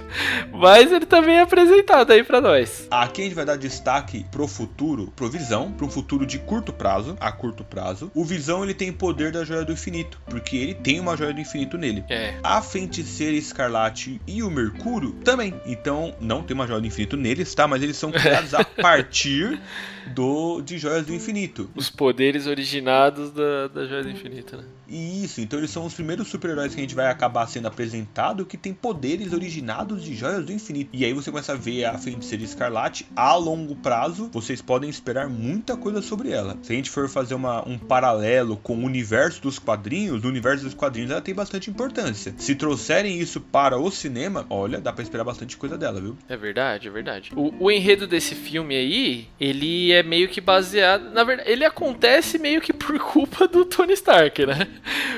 É culpa do Tony dele e do, do Bruce. Bruce Banner, né? É, dele e do Bruce, exatamente. Eles É. têm uma ideia aí de criar uma inteligência artificial, um robô, que fosse uma, uma proteção aí pra Terra, né? Que eles não, Sim. não precisassem se preocupar com as ameaças alienígenas que pudessem surgir aí, né? Até porque desde quando teve o último, o primeiro Vingadores, o Tony ficou meio que traumatizadão, né? Com aquela parada. Ele quase morreu, ele viu todo o estrago que aconteceu. E desde então ele vem pensando em alguma forma de conseguir proteger o mundo, né? Sim, aí tem aquela coisa curiosa, né? Tony Stark é um, um gênio, o Bruce Banner também é um gênio. Os dois ficam naquela. O Bruce Banner fica, mas é legal, vou fazendo, vou fazendo, vou fazendo. Quando você vê, ele tá fazendo já, já estão aprimorando o Jarvis, já estão usando o que, que eu posso fazer, já estão comparando um monte de coisa lá. E no fim, o Jarvis é meio que abduzido? Que, que, como é que é o nome daquilo ali? Invadido por um pode hacker? ser, pode ser hackeado praticamente, É. né? Ele é hackeado pelo Ultron, né? É, o Ultron de começo ele nada mais é que uma inteligência artificial também, né? Sim, é um Jarvis aprimoradinho, né? Só que do mal. É, é. Só que ele acaba virando do mal aí. Ele fica inteligente demais, começa a questionar aí ah, umas paradas nada a ver e acaba virando vilãozão. É um Jarvis que não tem filtro nenhum, né? Ele simplesmente começa a pensar demais e não era pra fazer isso. E aí a gente tem algumas outras coisas importantes também que acontecem no filme. O Thor tem uma visão sobre as joias do infinito e o Hulk aqui vaza, vai embora no final desse filme. Ele entra na nave e não volta. Verdade, verdade. No, no finalzinho, né? Ele sai fora. É. Ele, ele causa vários estragos, né? Nesse filme, inclusive. Sim. Ah, mas é o Hulk, né? A gente tem que esperar isso, né? É verdade. O Tony até tem que usar pela primeira vez a, a Hulkbuster lá pra conter ele, né? É muito sensacional essa cena. Sensacional. Essa A cena é luta entre os sensacional. dois é espetacular. É verdade, é verdade. É sensacional mesmo. Muito bom. E é isso, né, cara? Ele vai embora e ele só vai aparecer mais pra, bem mais pra frente, né, cara? Isso, ele só volta lá pra frente, mas fica tranquilo que a gente vai chegar lá. A gente vai chegar lá no momento que ele tá voltando. A gente. Calma, calma, Luquetinha, calma. Onde está Vingadores Era de Ultron no seu ranking? Cara, ele tá. É, tá meio mal, vou te falar. Pra mim, esse, esse eu acho que é um dos filmes mais. Um dos mais, se não o mais. Eu acho que é o, o mais. O mais decepcionante da, da Marvel, cara. Caramba. Sabia? Eu acho, porque assim, não por ele ser, ele não é o pior, com certeza não, ele tá, ele não tá tão lá embaixo assim, vocês vão ver depois no meu ranking. Mas É, chegar tá em primeiro. não, não, também não. Mas assim, é por questão de expectativa criada, sabe? Sim. Eu chegar, cheguei lá pensando que ia ser sensacional, né, cara? Depois do, do primeiro Vingadores, putz, eu pensei que esse ia ser fantástico, melhor ainda e que ia explodir minha cabeça. E, cara, o Ultron é decepcionante. Ele é um vilão ridículo. E, assim, cara, é um filme bom. Não chega a ser um filme ruim, mas a decepção que eu tive perante a minha expectativa colocou esse cara numa posição bem ruinzinha, viu? Poxa vida, coitado dele. Fez nada pra você, nem mereceu isso. e para você, cara? Bom, já no meu ranking é o oposto. Eu acho que ele é um filme que eu tinha uma expectativa. Quando eu fui no cinema, eu vi as minhas expectativas sendo bem atendidas. Então ele tem uma posição interessante, muito boa, inclusive, no meu ranking. Vingadores Era de Ultron aparece Olha como lá. uma belíssima posição aqui, ó. Eu não tive. Eu achei o, o Ultron um vilão só é, mais contido, mas ele é uma inteligência artificial, então eu entendi isso. Eu gostei da introdução dos novos personagens, então eu gostei bastante do novo enredo, do drama que o Tony Stark vivenciou, da toda aquela nova dimensão que é criada, então eu gostei bastante sim. Então a posição, vou dizer que acho que até é excelente, viu? Olha, Vingadores era de Ultron. Olha só. Merece até um prêmiozinho aqui. Quem diria? É isso aí. Vamos para o próximo? Bora lá. O próximo na cronologia é o Homem-Formiga, Dedé. Homem-Formiga. Que ele é lançado em 2015 e também se passa em 2015, né? Ele foi É realmente logo depois do, do Vingadores Era de Ultron, ele já foi lançado e realmente se passa depois dele, né? Sim. Com o Homem-Formiga a gente é introduzido um novo. Introduzem pra gente, né? Um novo personagem. Que, de certa forma, ele também é um filme de origem, certo? De certa forma, não. Ele é bem um Certo. filme de origem, porque mostra desde o começo como é que foi o filme Homem-Formiga, como é que ele funciona tal. E Ele mostra aprendendo também. os poderes, né? Aprendendo como Isso. lidar com os poderes, com a tecnologia que o Hank Pym mostra pra ele, né? É, aqui tem uma diferença, né? Porque ele não tem poderes, né? Ele é igual o Homem de Ferro, ele tem uma tecnologia. Simples assim. É, verdade, verdade. Poderes, não na tem- verdade, poderes provenientes da armadura só, né? Da, da, Exato. da roupa que ele usa, né? É. Tira a armadura do Tony Stark, ele não tem nada pra fazer. Tira a roupa do Homem-Formiga, ele também não tem nada. Então, ele também é introduzido a um outro super-herói que depende de um traje,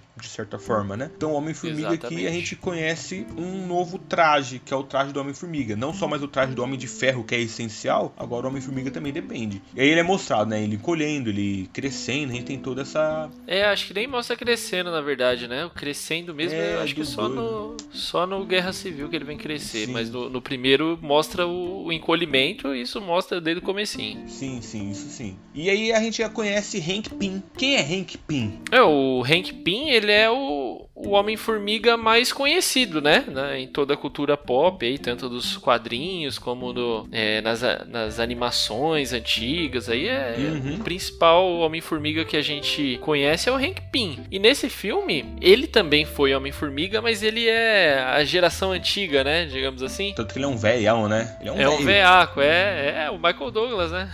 É, bem velho, na E- idade do Michael Exato, Douglas. exatamente.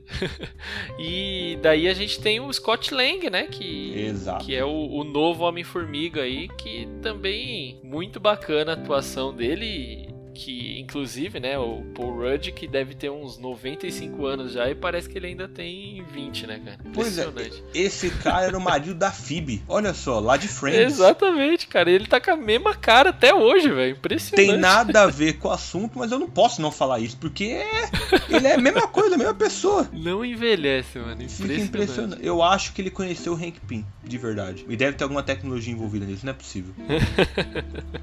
Deve ter, deve ter. E bom, aí a gente conhece o vilão, né, que é o Jaqueta Amarela, certo? Certo. Que ele basicamente é um Homem-Formiga, né? É, ele, ele utiliza ali a mesma tecnologia, né? Só que pro lado ruim da coisa, né? Em resumo, é isso. É basicamente Homem-Formiga, como é um filme de origem, o resumo é bem tranquilo, porque não tem nada sendo acrescentado aqui de muito importante pra gente. Vai aparecer coisas importantes lá pra frente, mas nesse momento aqui, a gente só tá sendo apresentado pro personagem, pros, pro traje, pra quem é Hank Pym, pra algumas possibilidades. É, ele é, ele é um filme bem assim. Pequeno, né? Entre aspas, Sim, perante a todas as consequências, a tudo que os outros filmes apresentam pra gente. Ele é um filme de mais pequenininho, né? Ele só trata ali da, daquele, daquele grupinho ali específico. Não, eles não estão salvando o mundo e tal. Não, é só, só aquele, aquele núcleozinho mesmo. Tem a relação dele com a filha dele, que é bem legal, né, cara? Sim, Daí tem também aquela aquela parte do Michael Penha, né, cara? Que eu acho que é a, a melhor parte do filme, né, cara? que ele contando como as coisas aconteceram, daí mostrando aqueles Nossa. flashbacks com as vozes, as pessoas falando com a vozinha dele, assim, é, É sensacional, espetacular. cara. É um filme de humor, eu gosto bastante, né, do Scott Lang, mas eu acho que ele no- é até estranho porque parece que ele nem faz parte do universo da Marvel. Você não tem essa sensação? É, é, é, realmente, né, cara? Ele, igual eu falei, é um filme bem episódico, assim, bem pequeno perante a tudo que vinha acontecendo, assim. Mas eu gosto também. Eu acho que ele, ele deu uma boa quebrada, sabe? Porque, principalmente por ter vindo depois da Era de Ultron, cara, que eu fiquei decepcionadaço, assim. Daí ele veio numa pegada mais divertida, sabe? Com consequências menores, com pretensões menores. Eu gostei bastante desse filme, viu, cara? Perfeito, gostou quanto? Qual a posição no seu ranking? Onde ele está no seu ranking? Não precisa falar posição ainda. Vamos fazer um mistério. Olha, eu, eu- digo que ele tá numa posição justa.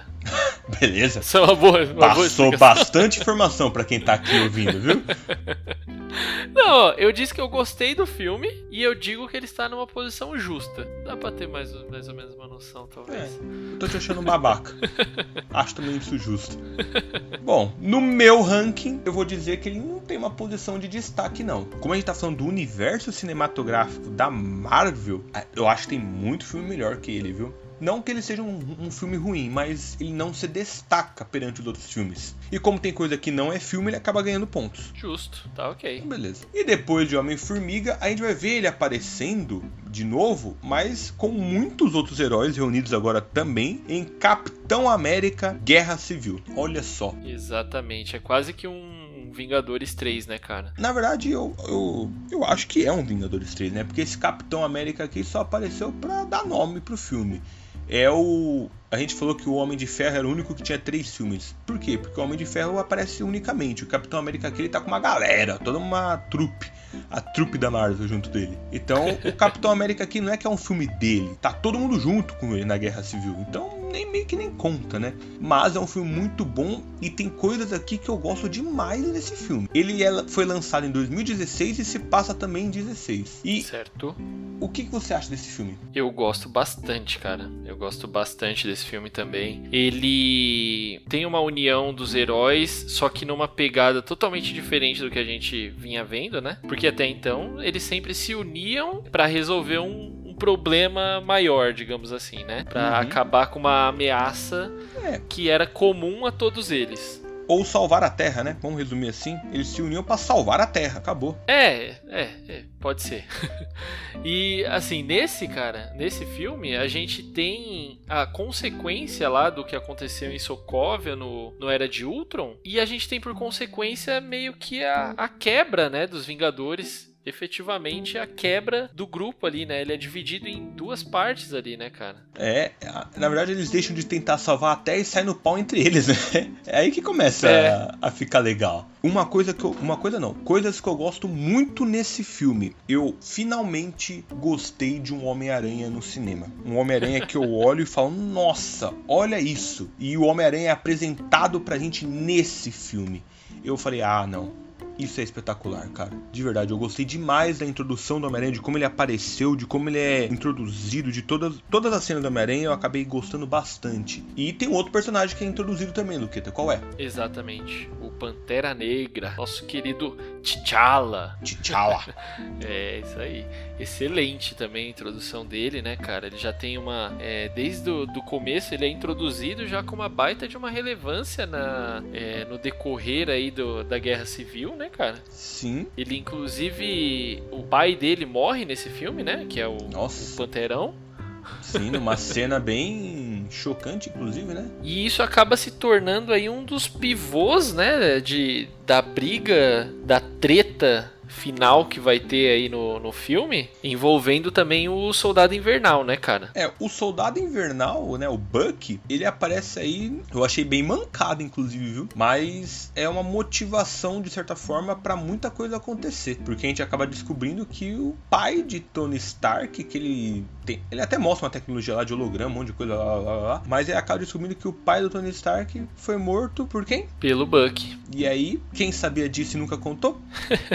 O capitão, né? Mas ele não Olha. sabia disso há um tempão, ele ficou sabendo nesse filme também, né, cara? Mas não importa. Mancada? Não contou? Safado? Podia ter chamado no canto, "Ô, Tony, senta aí, cara. Acabei de saber um negócio, mó, mó mancada, mano. Ô, ô, desculpa, cara. Dá um abraço no cara, sabe? Mas nem contou. Ô, achei sacanagem. É. E aí Isso começa é a treta, né? Aí por isso que tem o Team Stark e o Team Capitão, que é a pessoa que apoia o Capitão América, que acha que ele não tinha que assinar tratado nenhum com o governo e ficar foragido e ser super-herói, tinha Capitão América. O Team Stark é aquela pessoa que fala: Não, vamos assinar sim, porque eu acho que dá certo, bonitinho, beleza, que a gente tá fazendo merda mesmo, a gente tem que controlar tudo, vamos assinar aqui o tratado. Então, dividiu. E não só no filme, na verdade, nem no filme, né? O filme a gente tem a divisão por opiniões diversas, mas fora do filme a gente tem os, claramente as divisões. Inclusive, você é que time? Ah, cara, pensando no, no que aconteceu no filme, eu sou Team, team Cap.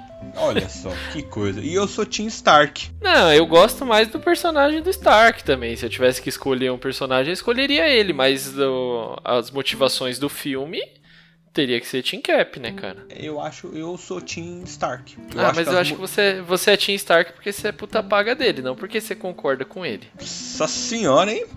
Termo Não mais é verdade? coloquial que você usou para me- se referir a mim. Achei interessante. Mas eu discordo.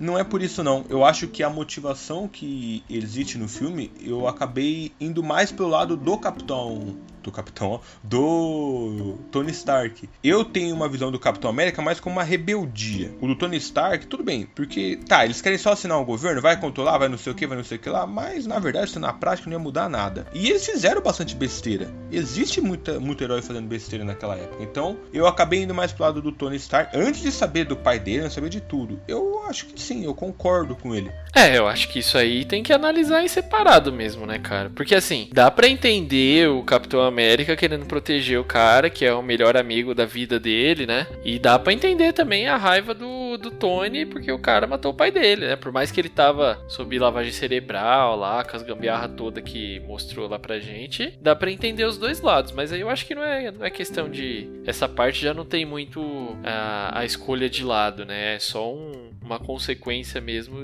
de, de tudo que aconteceu. Agora, na questão do lado a se escolher lá do governo, né? Daí eu, eu sou Team Cap. Eu acho que isso é mais questão de opinião. E falando em opinião, qual a posição no seu ranking? Muito boa posição. Muito boa posição? Muito boa. É, no meu ranking a posição de guerra civil também é muito boa, hein? Olha, Muito boa também, olha. Muito boa. Boa, assim, de boa mesmo, hein? Boa de boa mesmo. Boa de boa mesmo. Excelente. Dormamos. Eu vim barganhar.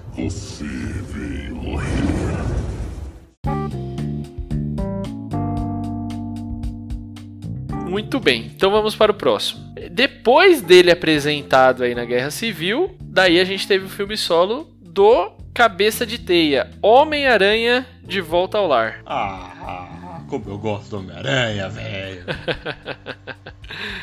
Muito bom, né, cara?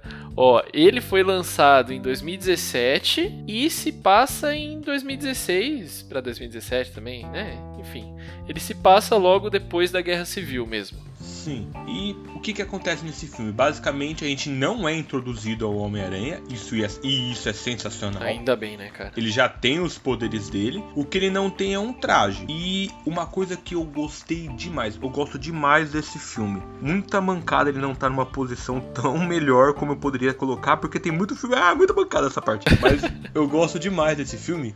Porque eu adorei a interação entre o Peter Parker, Park, Peter Parker e o Tony Stark. Eu achei a interação dos dois muito bom e eu acho que o Tom Holland encaixou muito bem como Homem-Aranha. Eu gostei demais, tanto como Peter Parker como com o Homem-Aranha. Verdade, verdade. É muito bom mesmo, cara. A interação dos dois.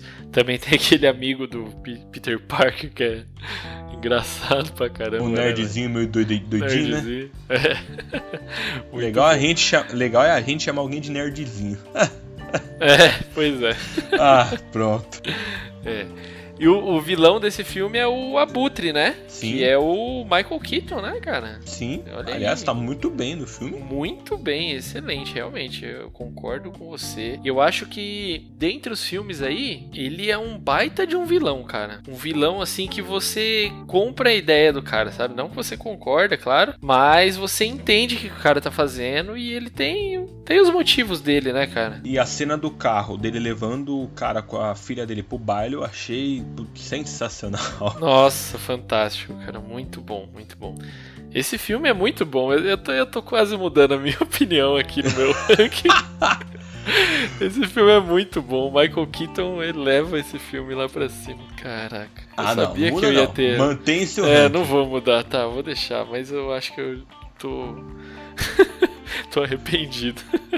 Bom, Mas, esse filme enfim. também mostra pra gente as armas, e as armas, umas armas são feitas com uns destroços lá de Vingadores. Olha só que coisa curiosa, ó. Dos Chitauri. É verdade, é verdade, é verdade. É aí que o, o Abutre surge, né? Esse filme ele tem um salto ali, né? De, de tempo mesmo. Ele começa logo depois da, do Vingadores 1, né? E daí passa um tempo que é quando surge o Homem-Aranha mesmo. E nesse intervalo é quando o Abutre, Michael Keaton, tá produzindo as armas aí e se torna o vilão que o Homem-Aranha combate no filme, né? Bom, eu adoro esse filme, acho muito bom, mas qual que é a posição no ranking? Posição não, onde ele está no seu ranking? Então, ele tá intermediário, cara. Mas eu tô um pouco arrependido. Mas ele tá. Isso é injusto. É, Ele tá intermediário. Eu tenho dúvidas. Do... Ai, cara, é muito difícil isso, É velho. difícil, né? E É muito a gente foi idiota quando a gente propôs isso, né? Eu tô arrependido de ter feito essa lista, mas beleza. É, É. E pra você, como que ele tá? Ai, eu gosto demais desse filme, mas eu gosto demais dos outros também. Aí os outros meio que tem mais heróis, sabe? Aí eu não sei o que fazer. Aí ele acabou ficando numa posição que não sei se é legal pra ele. É, Muita né? bancada.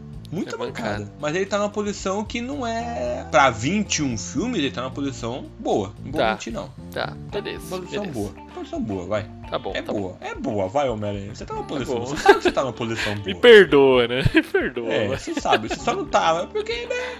Ah, não tem. Ah, não sei o que fazer. Vai ficar assim. Vamos lá. O próximo Doutor Estranho. Doutor Estranho foi lançado em 2016 e se passa em 2016 e 2017. Também é um filme de origem que apresenta pra gente o Doctor Strange, certo? Olha aí, excelente. Ele tá lá mostrando toda a parte de onde surgiu os poderes do médico, desde a parte de que ele era médico, que ele sofre acidente, que ele vai lá buscar no templo budista, lá o templo sagrado, toda uma cura alternativa e aí pronto, mudou toda a vida dele. Esse filme é muito bacana, cara. Eu gosto bastante desse filme. Ele tem. Eu acho que é o filme em que melhor é apresentado os poderes de um personagem da Marvel, cara. O jeito como ele aprende as coisas, a, a interação dele, até com a capa dele é da hora, cara. Nossa. É muito bom esse Olha, filme. eu vou falar um negócio. Os efeitos especiais desse filme são de um capricho que eu olhei no cinema e falei, meu, pra um É. filme de origem se preocuparem tanto com quando a anciã dá um, um tapa no peito dele e vai pra aquelas dimensões, aqueles, sabe, aquelas várias fantasmas, né? Vários espectros saindo, aquelas É dimensões hora, fractais surgindo.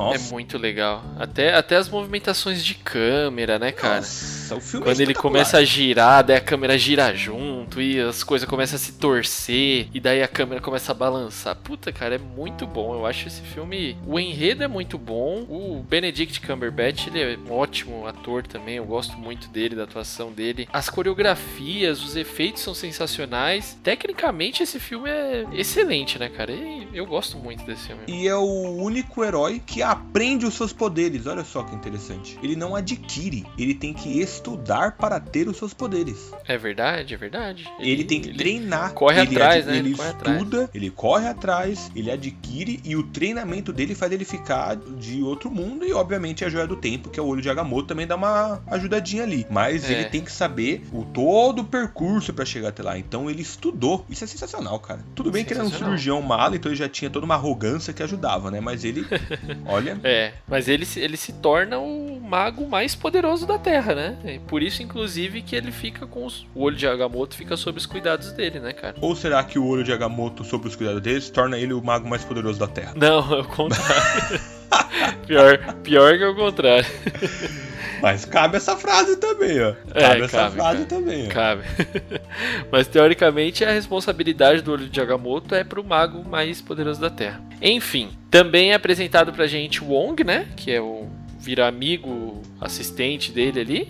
É o bibliotecário apelão. É, Bibliotecário, quando você vai ver, na verdade, é, biblioteca... é maior apelão. Leu tudo os livros lá, aprendeu tudo. Mó mancada. É, ele também é um mago power, né, cara? É, leu tudo lá, tinha acesso a tudo. Roubou. Exatamente. E também é mostrado, né, uma, uma entidade cósmica aí que eu não sei, né, cara? Ele abre bastante possibilidades aí dentro do universo também, né? Apesar dele só ter tido relevância nesse filme, que é o Dormammu. Dormammu. Dormammu. Dormammu, né?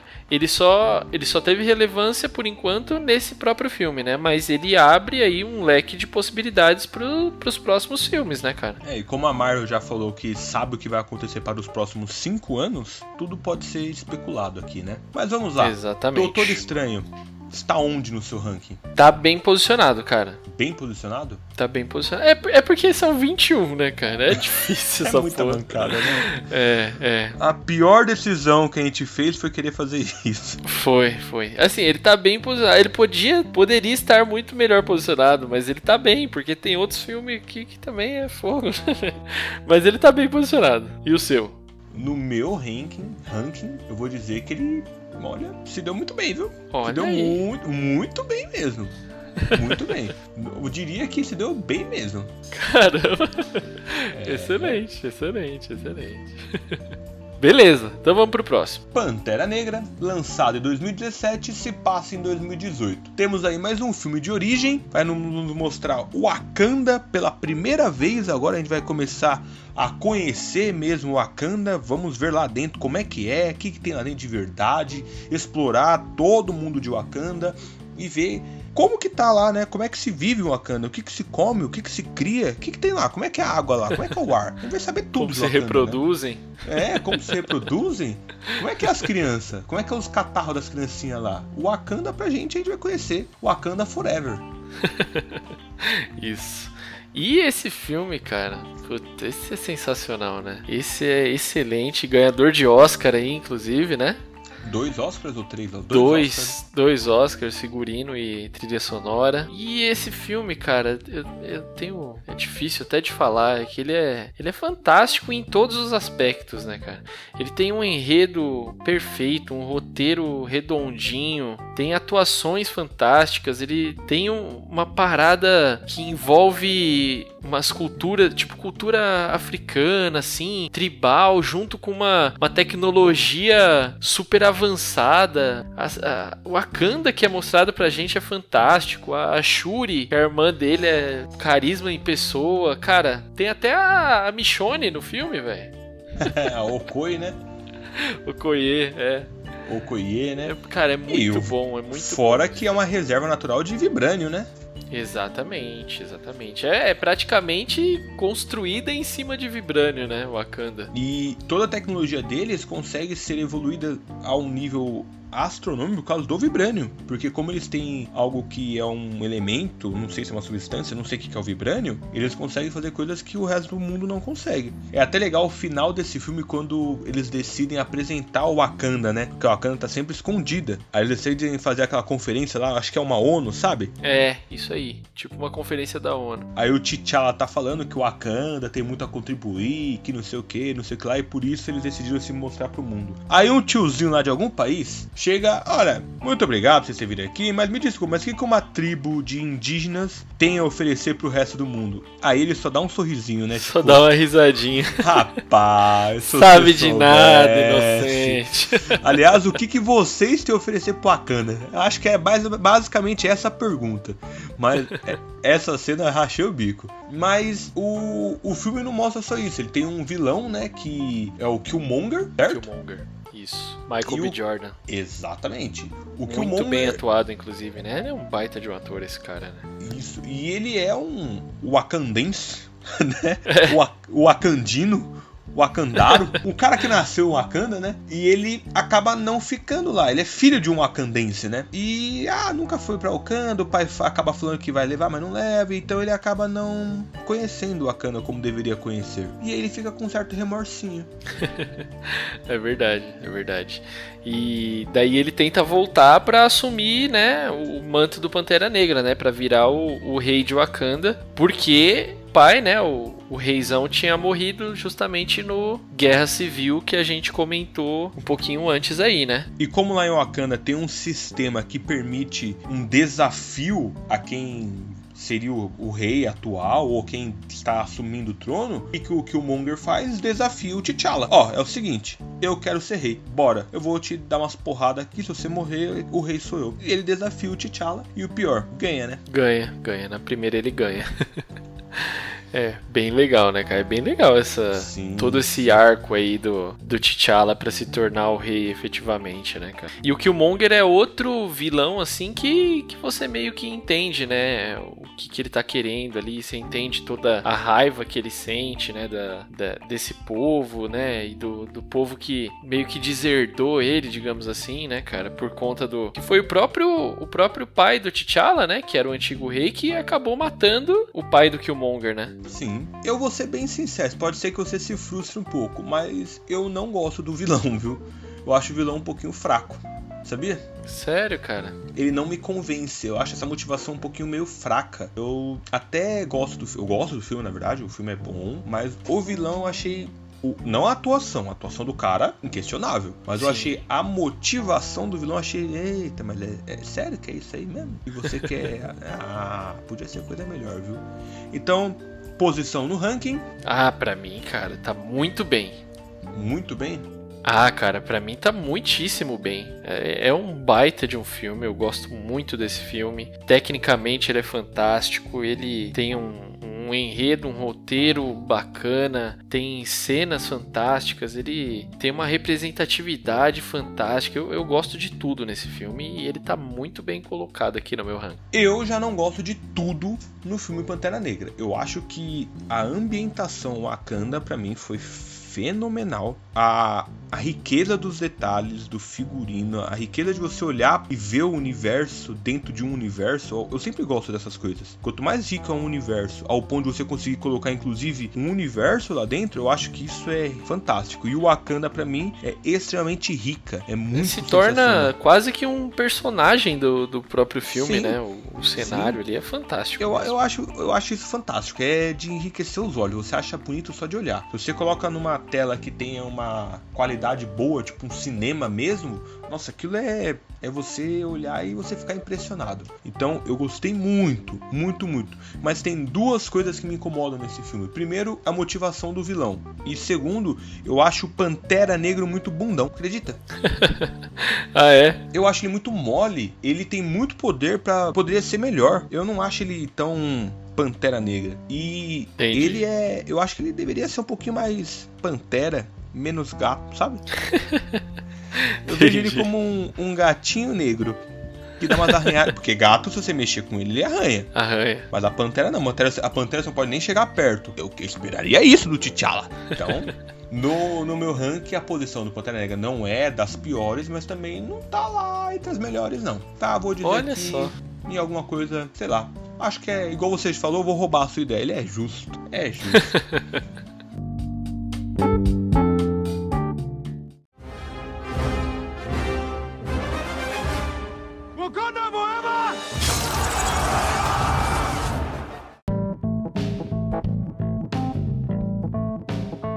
o próximo é Thor Ragnarok lançado em 2017 e também se passa em 2017. Esse é o primeiro filme do Thor que deu certo, né, Dedé?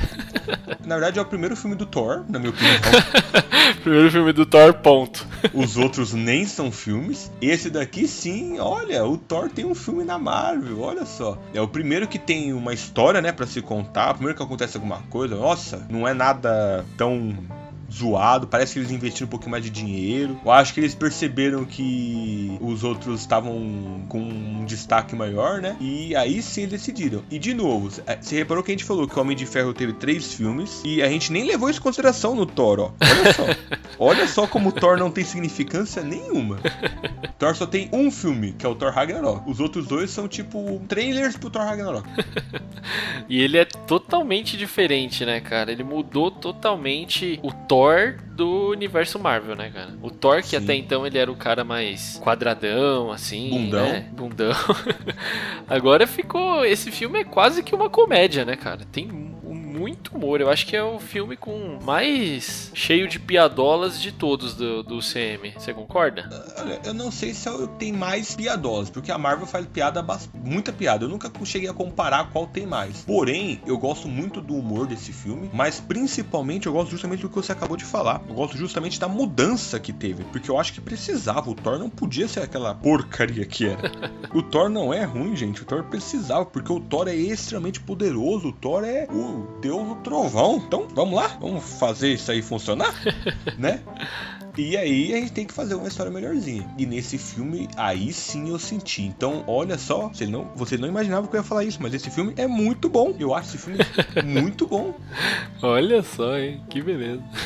esse filme, ele gira em torno do ressurgimento da Hela, né? Que é a irmã do Thor, a irmã do Thor e do Loki, filha do Odin também, que resolve voltar aí pro mundo depois que o Odin morre, né? Que era é. a barreira que impedia ela de voltar era o Odin, inclusive, né? Exatamente. Só que o que é legal é que enquanto a Hela está ali em Asgard, o Thor tá em outro lugar com o Hulk em outra galáxia. Então você tem dois panoramas acontecendo simultaneamente. Eu acho que isso deu um dinamismo bem interessante para esse filme. Eu gostei bastante disso, que é o planeta Sakar. É verdade, porque logo depois lá do, do Vingadores, que a gente comentou que o Hulk sai fora, pega na vizinha e vaza, a gente não sabe onde ele tá até então, né? E ele só volta a aparecer agora no Thor Ragnarok lá no planeta Sakar, que é tipo um planeta que tem um festival de, de porrada lá, né? Ele acaba virando gladiador mor do planeta Sakar, digamos assim. É, ele é o campeão lá, né, do planeta Sakar. É o campeão, do, tem um tiozinho lá que é todo ui, ui, ui, cheio de trejeitos e de gosto, gostos peculiares, como por exemplo uma luta de gladiadores. Então, ele tem um campeão e esse campeão é quem nada mais nada menos que o Hulk, que tá invicto. Exatamente. E o velho lá, o Grandmaster, né, que eles falam? Ele é, inclusive, é o Jeff Goldblum, né? Lá do, do Jurassic Park, né? Foi muito legal ter, ter colocado ele para isso, né, cara? É um cara cheio de carisma também, do Jurassic Park, Independence Day. Muito legal a atuação dele também nesse filme. E temos de novo, como sempre, né? Sempre que tem o Thor, a gente tem o Loki junto.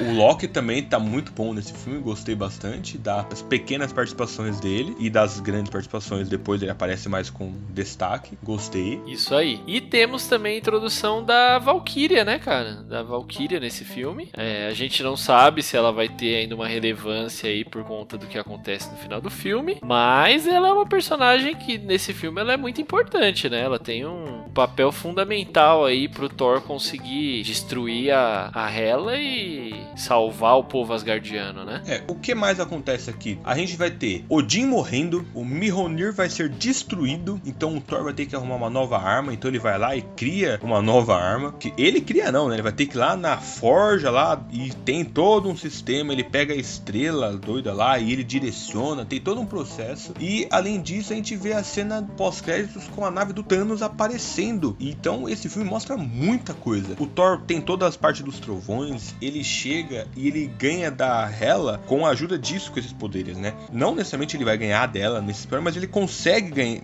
combater com ela porque porque ele desperta os trovões dele sem precisar do martelo. Com uma frase muito boa do Odin: É, mas você é o deus dos martelos? Achei isso sensacional. É, verdade. Muito bom. Que ele fica, fica choramingando que ele tá sem o martelo dele, né? É. Fala, é, mas você é o deus do martelo ou o deus do trovão? É, basicamente isso. E por esses motivos e por muitos outros, esse filme tem uma posição interessante também no meu ranking. E no seu? É, no meu ela é interessante também, cara. É interessante. Acho que essa é uma boa palavra. Se bobear, a gente tá com a mesma posição, hein? Quem diria? É, pode ser. É uma posição interessante. Vamos para o próximo filme. Estamos quase encerrando, já estamos no vigésimo filme. Homem-Formiga e a Vespa. Que vai dando uma sequência agora para Homem-Formiga, como se fosse como se fosse Homem-Formiga 2, que foi lançado em 2018 e se passa no ano de 2017. É, lembrando, lembrando que a gente tá falando da ordem cronológica, né? Porque o Homem-Formiga foi lançado, apesar de ser tudo mesmo ano aí praticamente, né? Sim. O Homem-Formiga foi lançado depois do Vingadores, né, cara? Sim, sim. Mas eles se passam meio que simultaneamente ali, né? O Homem-Formiga e o Guerra Infinita. É porque as coisas vão acontecendo, né? Porque eles tentam simular a vida real. Todo mundo tá vivo, então eles não vão parar de fazer nada. Vão ficar esperando até, ah, agora é meu filme, agora eu vou lá e faço. Não é basicamente isso que acontece, né? Então eles É continuam, verdade. eles continuam vivendo, né? Então É, é isso aí. de certa forma, é isso que acontece. E nesse filme aqui, a gente conhece a Vespa atual, que é a filha do Hank Pym, certo? Isso, exatamente. E a gente descobre que a Vespa antiga, né, a Vespa anterior, era quem? A esposa do Hank Pym, né, cara? Exatamente. Na verdade, a gente já sabia disso, né? Porque ele, ele cita isso lá no começo, no, no primeiro filme. Mas a gente só vai vê-la mesmo agora nesse filme, né, cara? Sim. Que inclusive é a nossa querida Michelle Pfeiffer aí, né? Já tá tiazona, quem diria. Poxa. Nesse filme ela tá acabadaço mesmo. Tá, tá. E o que acontece aqui? A gente vai ter algumas introduções novas aqui. Até porque se fosse velho não seria introdução.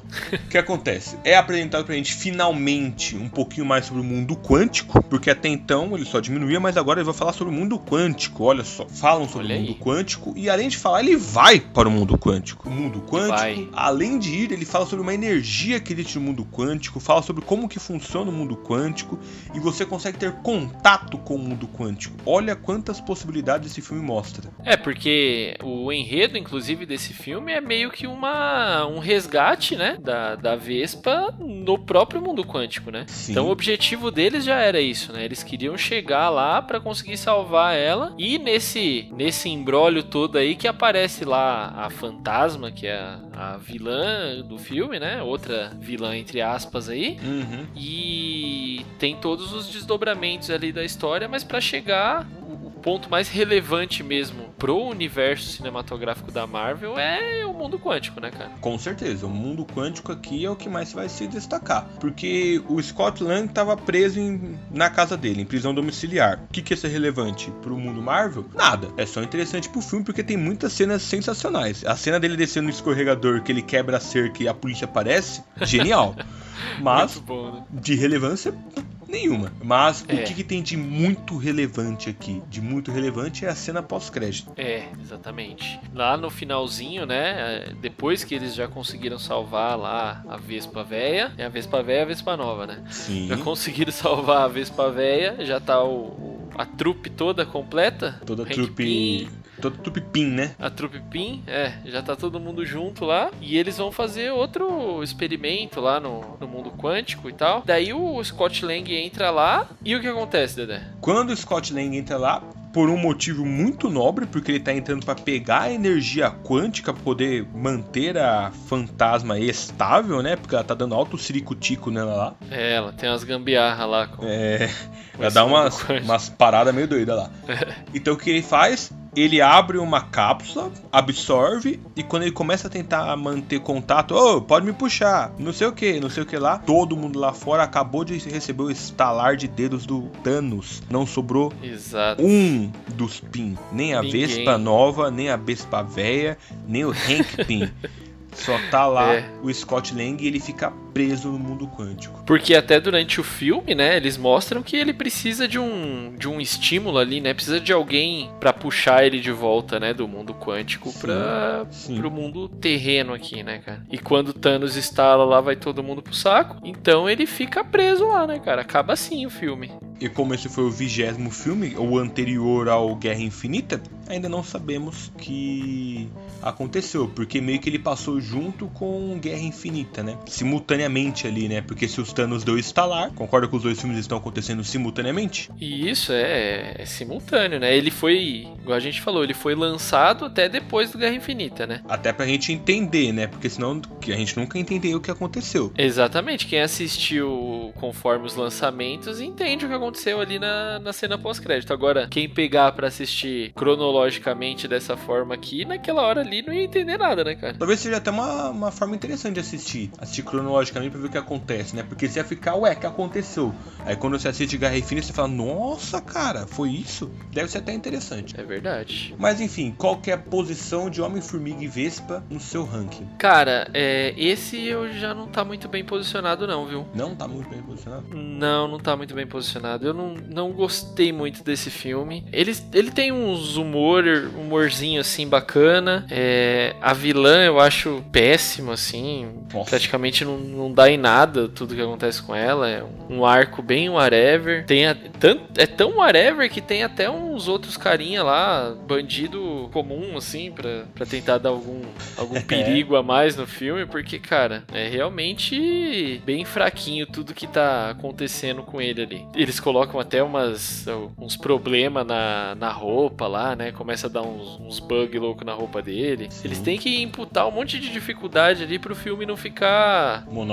Monótono e, e sem nenhum, nenhum desafio pro, pro herói, digamos assim, né? Entendi. Então, cara, não tá muito bem posicionado não, viu? Vou falar pra você. No meu, ele tem uma posição aqui que não é das melhores também não. Esse filme eu vejo potencial nele, muita coisa interessante, mas tem muito filme melhor. Tem muito filme melhor que Homem-Formiga e a Vespa. Convenhamos, vai. É verdade, concordo 100%. E vamos chegar no último aí, né? Enfim. Ah, essa maravilha aqui, né? O fechamento dos fechamentos, explosão de cabeça geral, Vingadores e Guerra Infinita. O último filme da cronologia, mas não foi o último lançamento, né? O último lançamento foi a Capitã Marvel, mas esse aqui seria o, o último filme da história. A história tá parando aqui por enquanto, né? Isso, isso aí. Ele foi lançado agora em 2018, né? Faz um ano aí, mas ele se passa em 2017. Quando é que a gente vai ver a próxima parte dessa história sequente, né? Porque ele acabou de uma forma muito abrupta. Esse aninho agora falta só alguns dias. A gente tá contando já os dias porque eu quero muito ver a sequência desse filme. Nossa. Porque não precisa nem falar nada sobre esse. A opinião desse filme aqui pra mim já é fora de tudo que eu imaginava que era possível fazer no cinema com super-heróis. Pra mim foi espetacular. E você? Ah, cara, eu também eu acho a mesma coisa. Espetacular. Eu, eu nunca, nunca imaginei que teria uma, um fechamento tão bom, cara. É, é claro, né? Ainda falta um, mas assim, até esse ponto, um fechamento tão bom de uma história que tá sendo preparada há 10 anos, né, cara? Exato. E me vinha uma coisa totalmente diferente na cabeça. Eu nunca pensei que eles fossem pegar um filme dessa dimensão, tantos personagens, e dar um foco, dar uma relevância pro vilão, fazer você se importar com ele, fazer todo aquele, todo aquele caminho, toda aquela jornada do cara, todos os acontecimentos fantásticos que tem ali, né? Inesperados. Nossa, cara, esse filme é fantástico, é coisa de louco. Esse filme aqui, ele é. Olha, o vilão é sensacional, todos os heróis juntos são sensacionais, a história. O Wakanda é fenomenal, cada herói indo pra um canto é muito bom, a história do. dos heróis separados, do Thor, do. Ixi, de vários, de vários, de vários, de vários, de vários heróis. Cada um em um canto, e depois eles se encontrando, e depois todo mundo morrendo, cara. Nossa, É. cara. É, acho que ficou até meio evidente qual que é a posição dele no nosso ranking. É, eu acho também. Eu acho que ficou. Mas não- eu acho que não tem como ser diferente, cara, na moral. Ah, cara, não... se Foi- você faz alguma foi- coisa diferente, eu te bato. Eu vou aí e te agrido. É, não, não, não, não tem como. É, é fantástico, cara. É muito bom. É um fechamento perfeito. E espero que o próximo, que é o Não fechamento estrague. dos fechamentos, seja melhor ainda. É. Mas acho que é difícil alguma coisa conseguir superar o que a gente viu em Guerra Infinita, cara. Sim, com certeza. Eu avisei que morreria pelo que fez.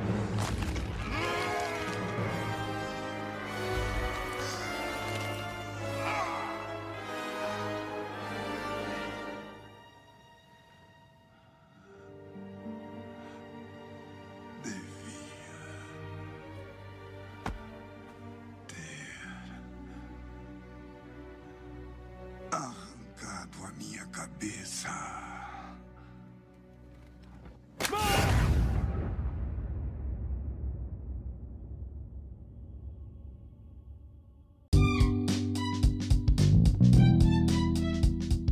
Bom, Luqueta, então eu acho que chegou na hora mais esperada desse episódio, que é revelar a pior besteira que a gente fez. Pois é, cara, é a hora da gente falar como ficou o ranking aqui. Eu, cada vez que eu olho, eu, eu me arrependo um pouco mais. Ah, eu mudei umas três vezes durante o episódio, quis nem saber. Olha que bancada, você falou que não era pra mudar. Eu falei que não era pra você mudar, não falei nada que eu não ia mudar.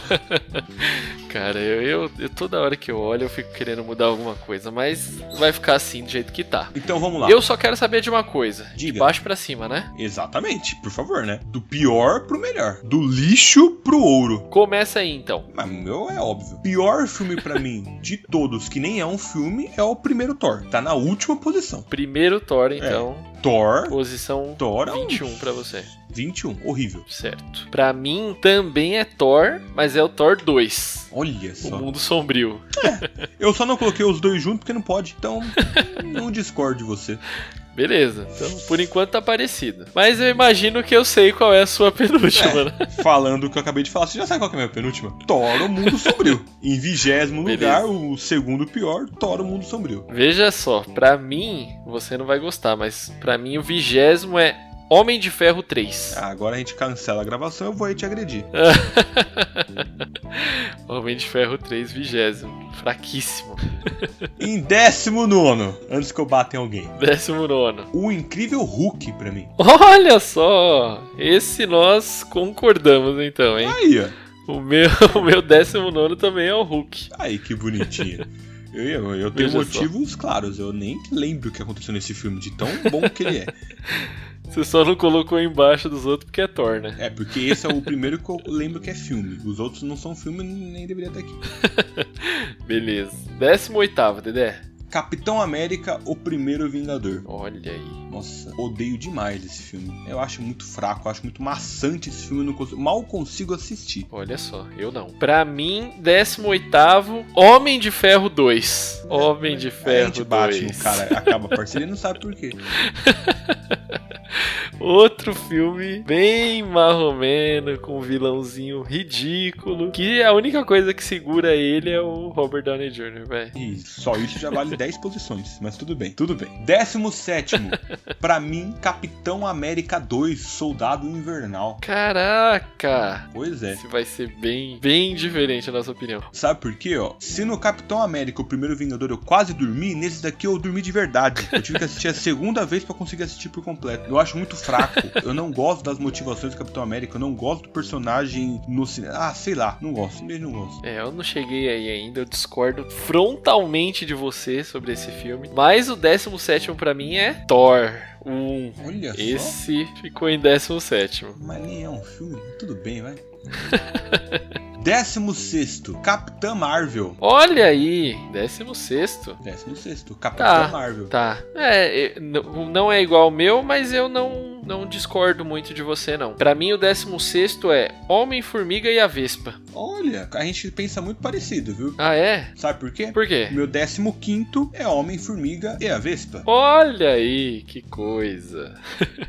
Ficou bem perto. Ficou. Ó, o meu 15 você não vai gostar, cara. Vingadores Era de Ultron. Rapaz, que ranking. 15 colocado. Que ranking. Eu te falei, cara, pra mim é um dos das maiores decepções aí do universo cinematográfico da Marvel pra mim. Aquele Ultron me dá náuseas. Ok, Enfim, ok.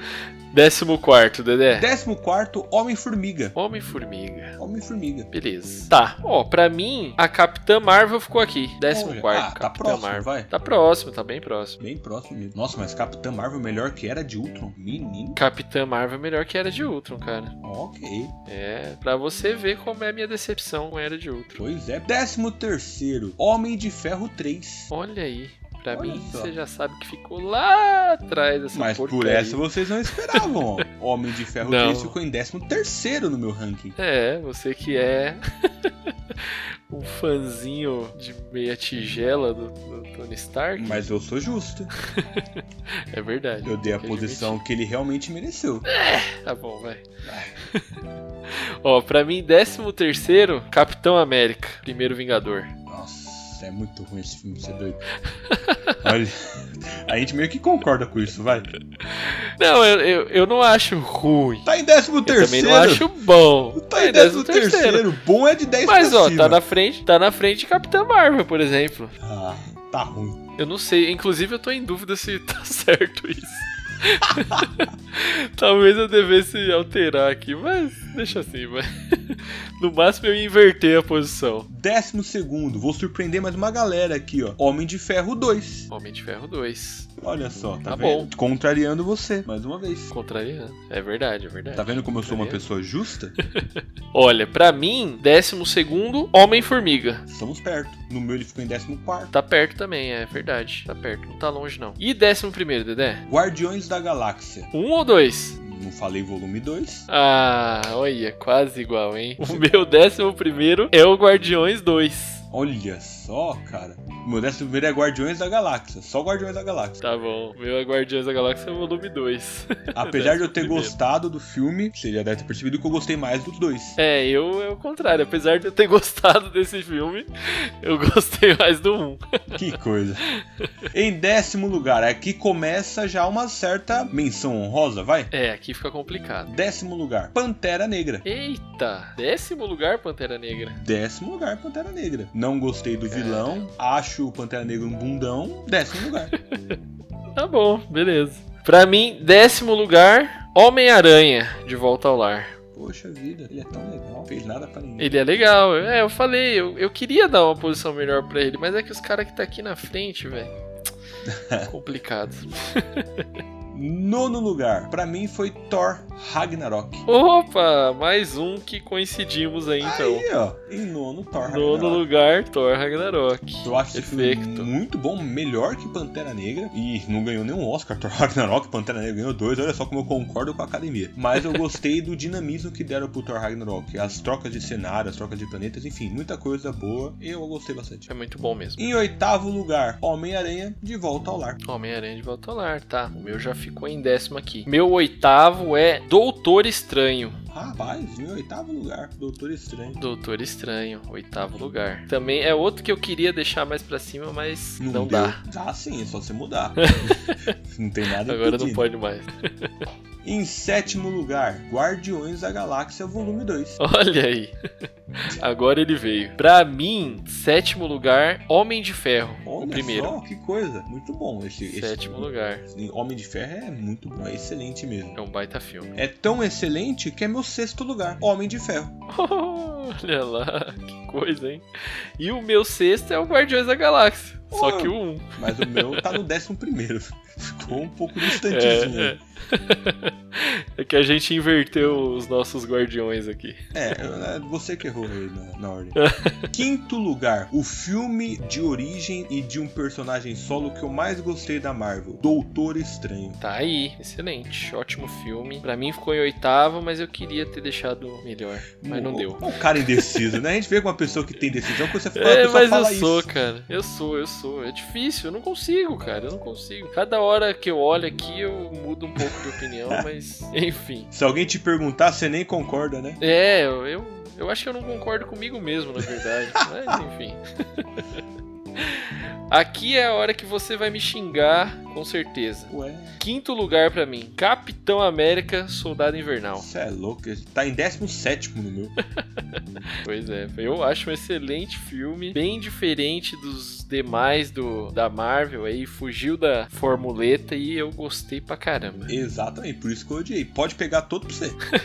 Mas eu- achei isso do Doutor Estranho. Eu achei o Doutor Estranho exatamente isso. Uma fuga do convencional. É um filme muito complexo pra uma origem. Adorei Doutor Estranho. Em quarto lugar, Capitão América Guerra Civil. Opa! Mais um ponto pra nós. Aê, garoto.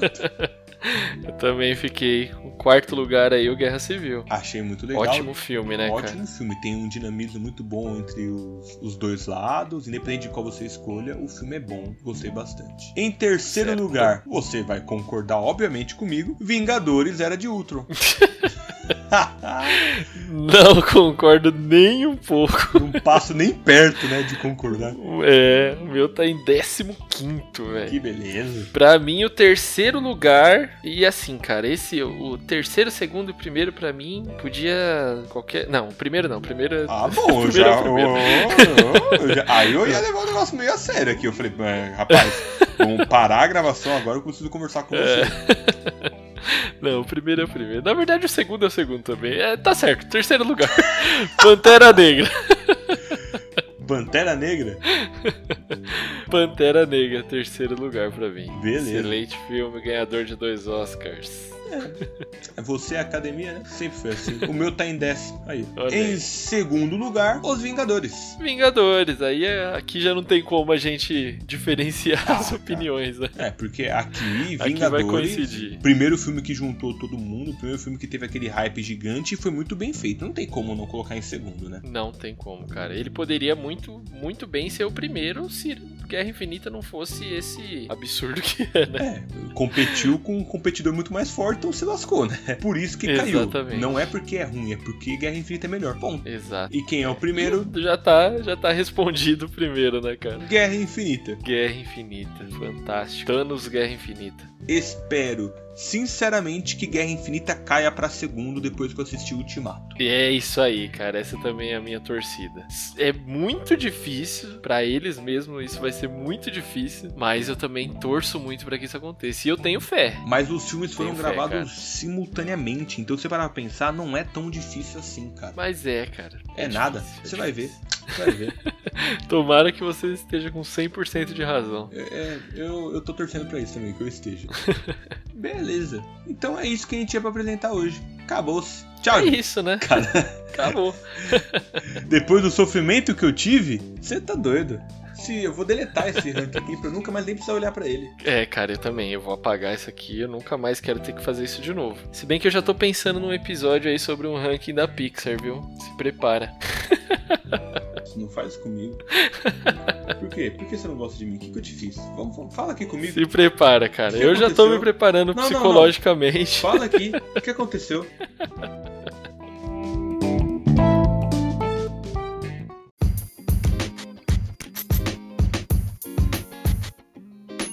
Então é isso, galera. Vamos ficando por aqui. Espero que todos tenham gostado aí. Mandem aí nos comentários o seu ranking também dos, dos 21 filmes, né, Dedé? Pô, seria sensacional. Manda pra gente um ranking aí que a gente vai analisar. Pode ser no Facebook, arroba o The Nerd, você acha a gente no Facebook, no Instagram, no Twitter. Manda onde você quiser. A gente vai receber, a gente vai ler. Vamos curtir juntos. A gente não vai criticar, não, porque o Luqueta fez umas burradas que eu não falei nada, gente. Por que eu falar de vocês?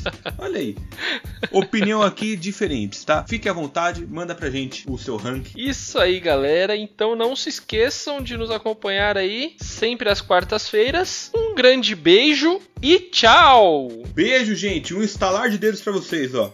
Tchau.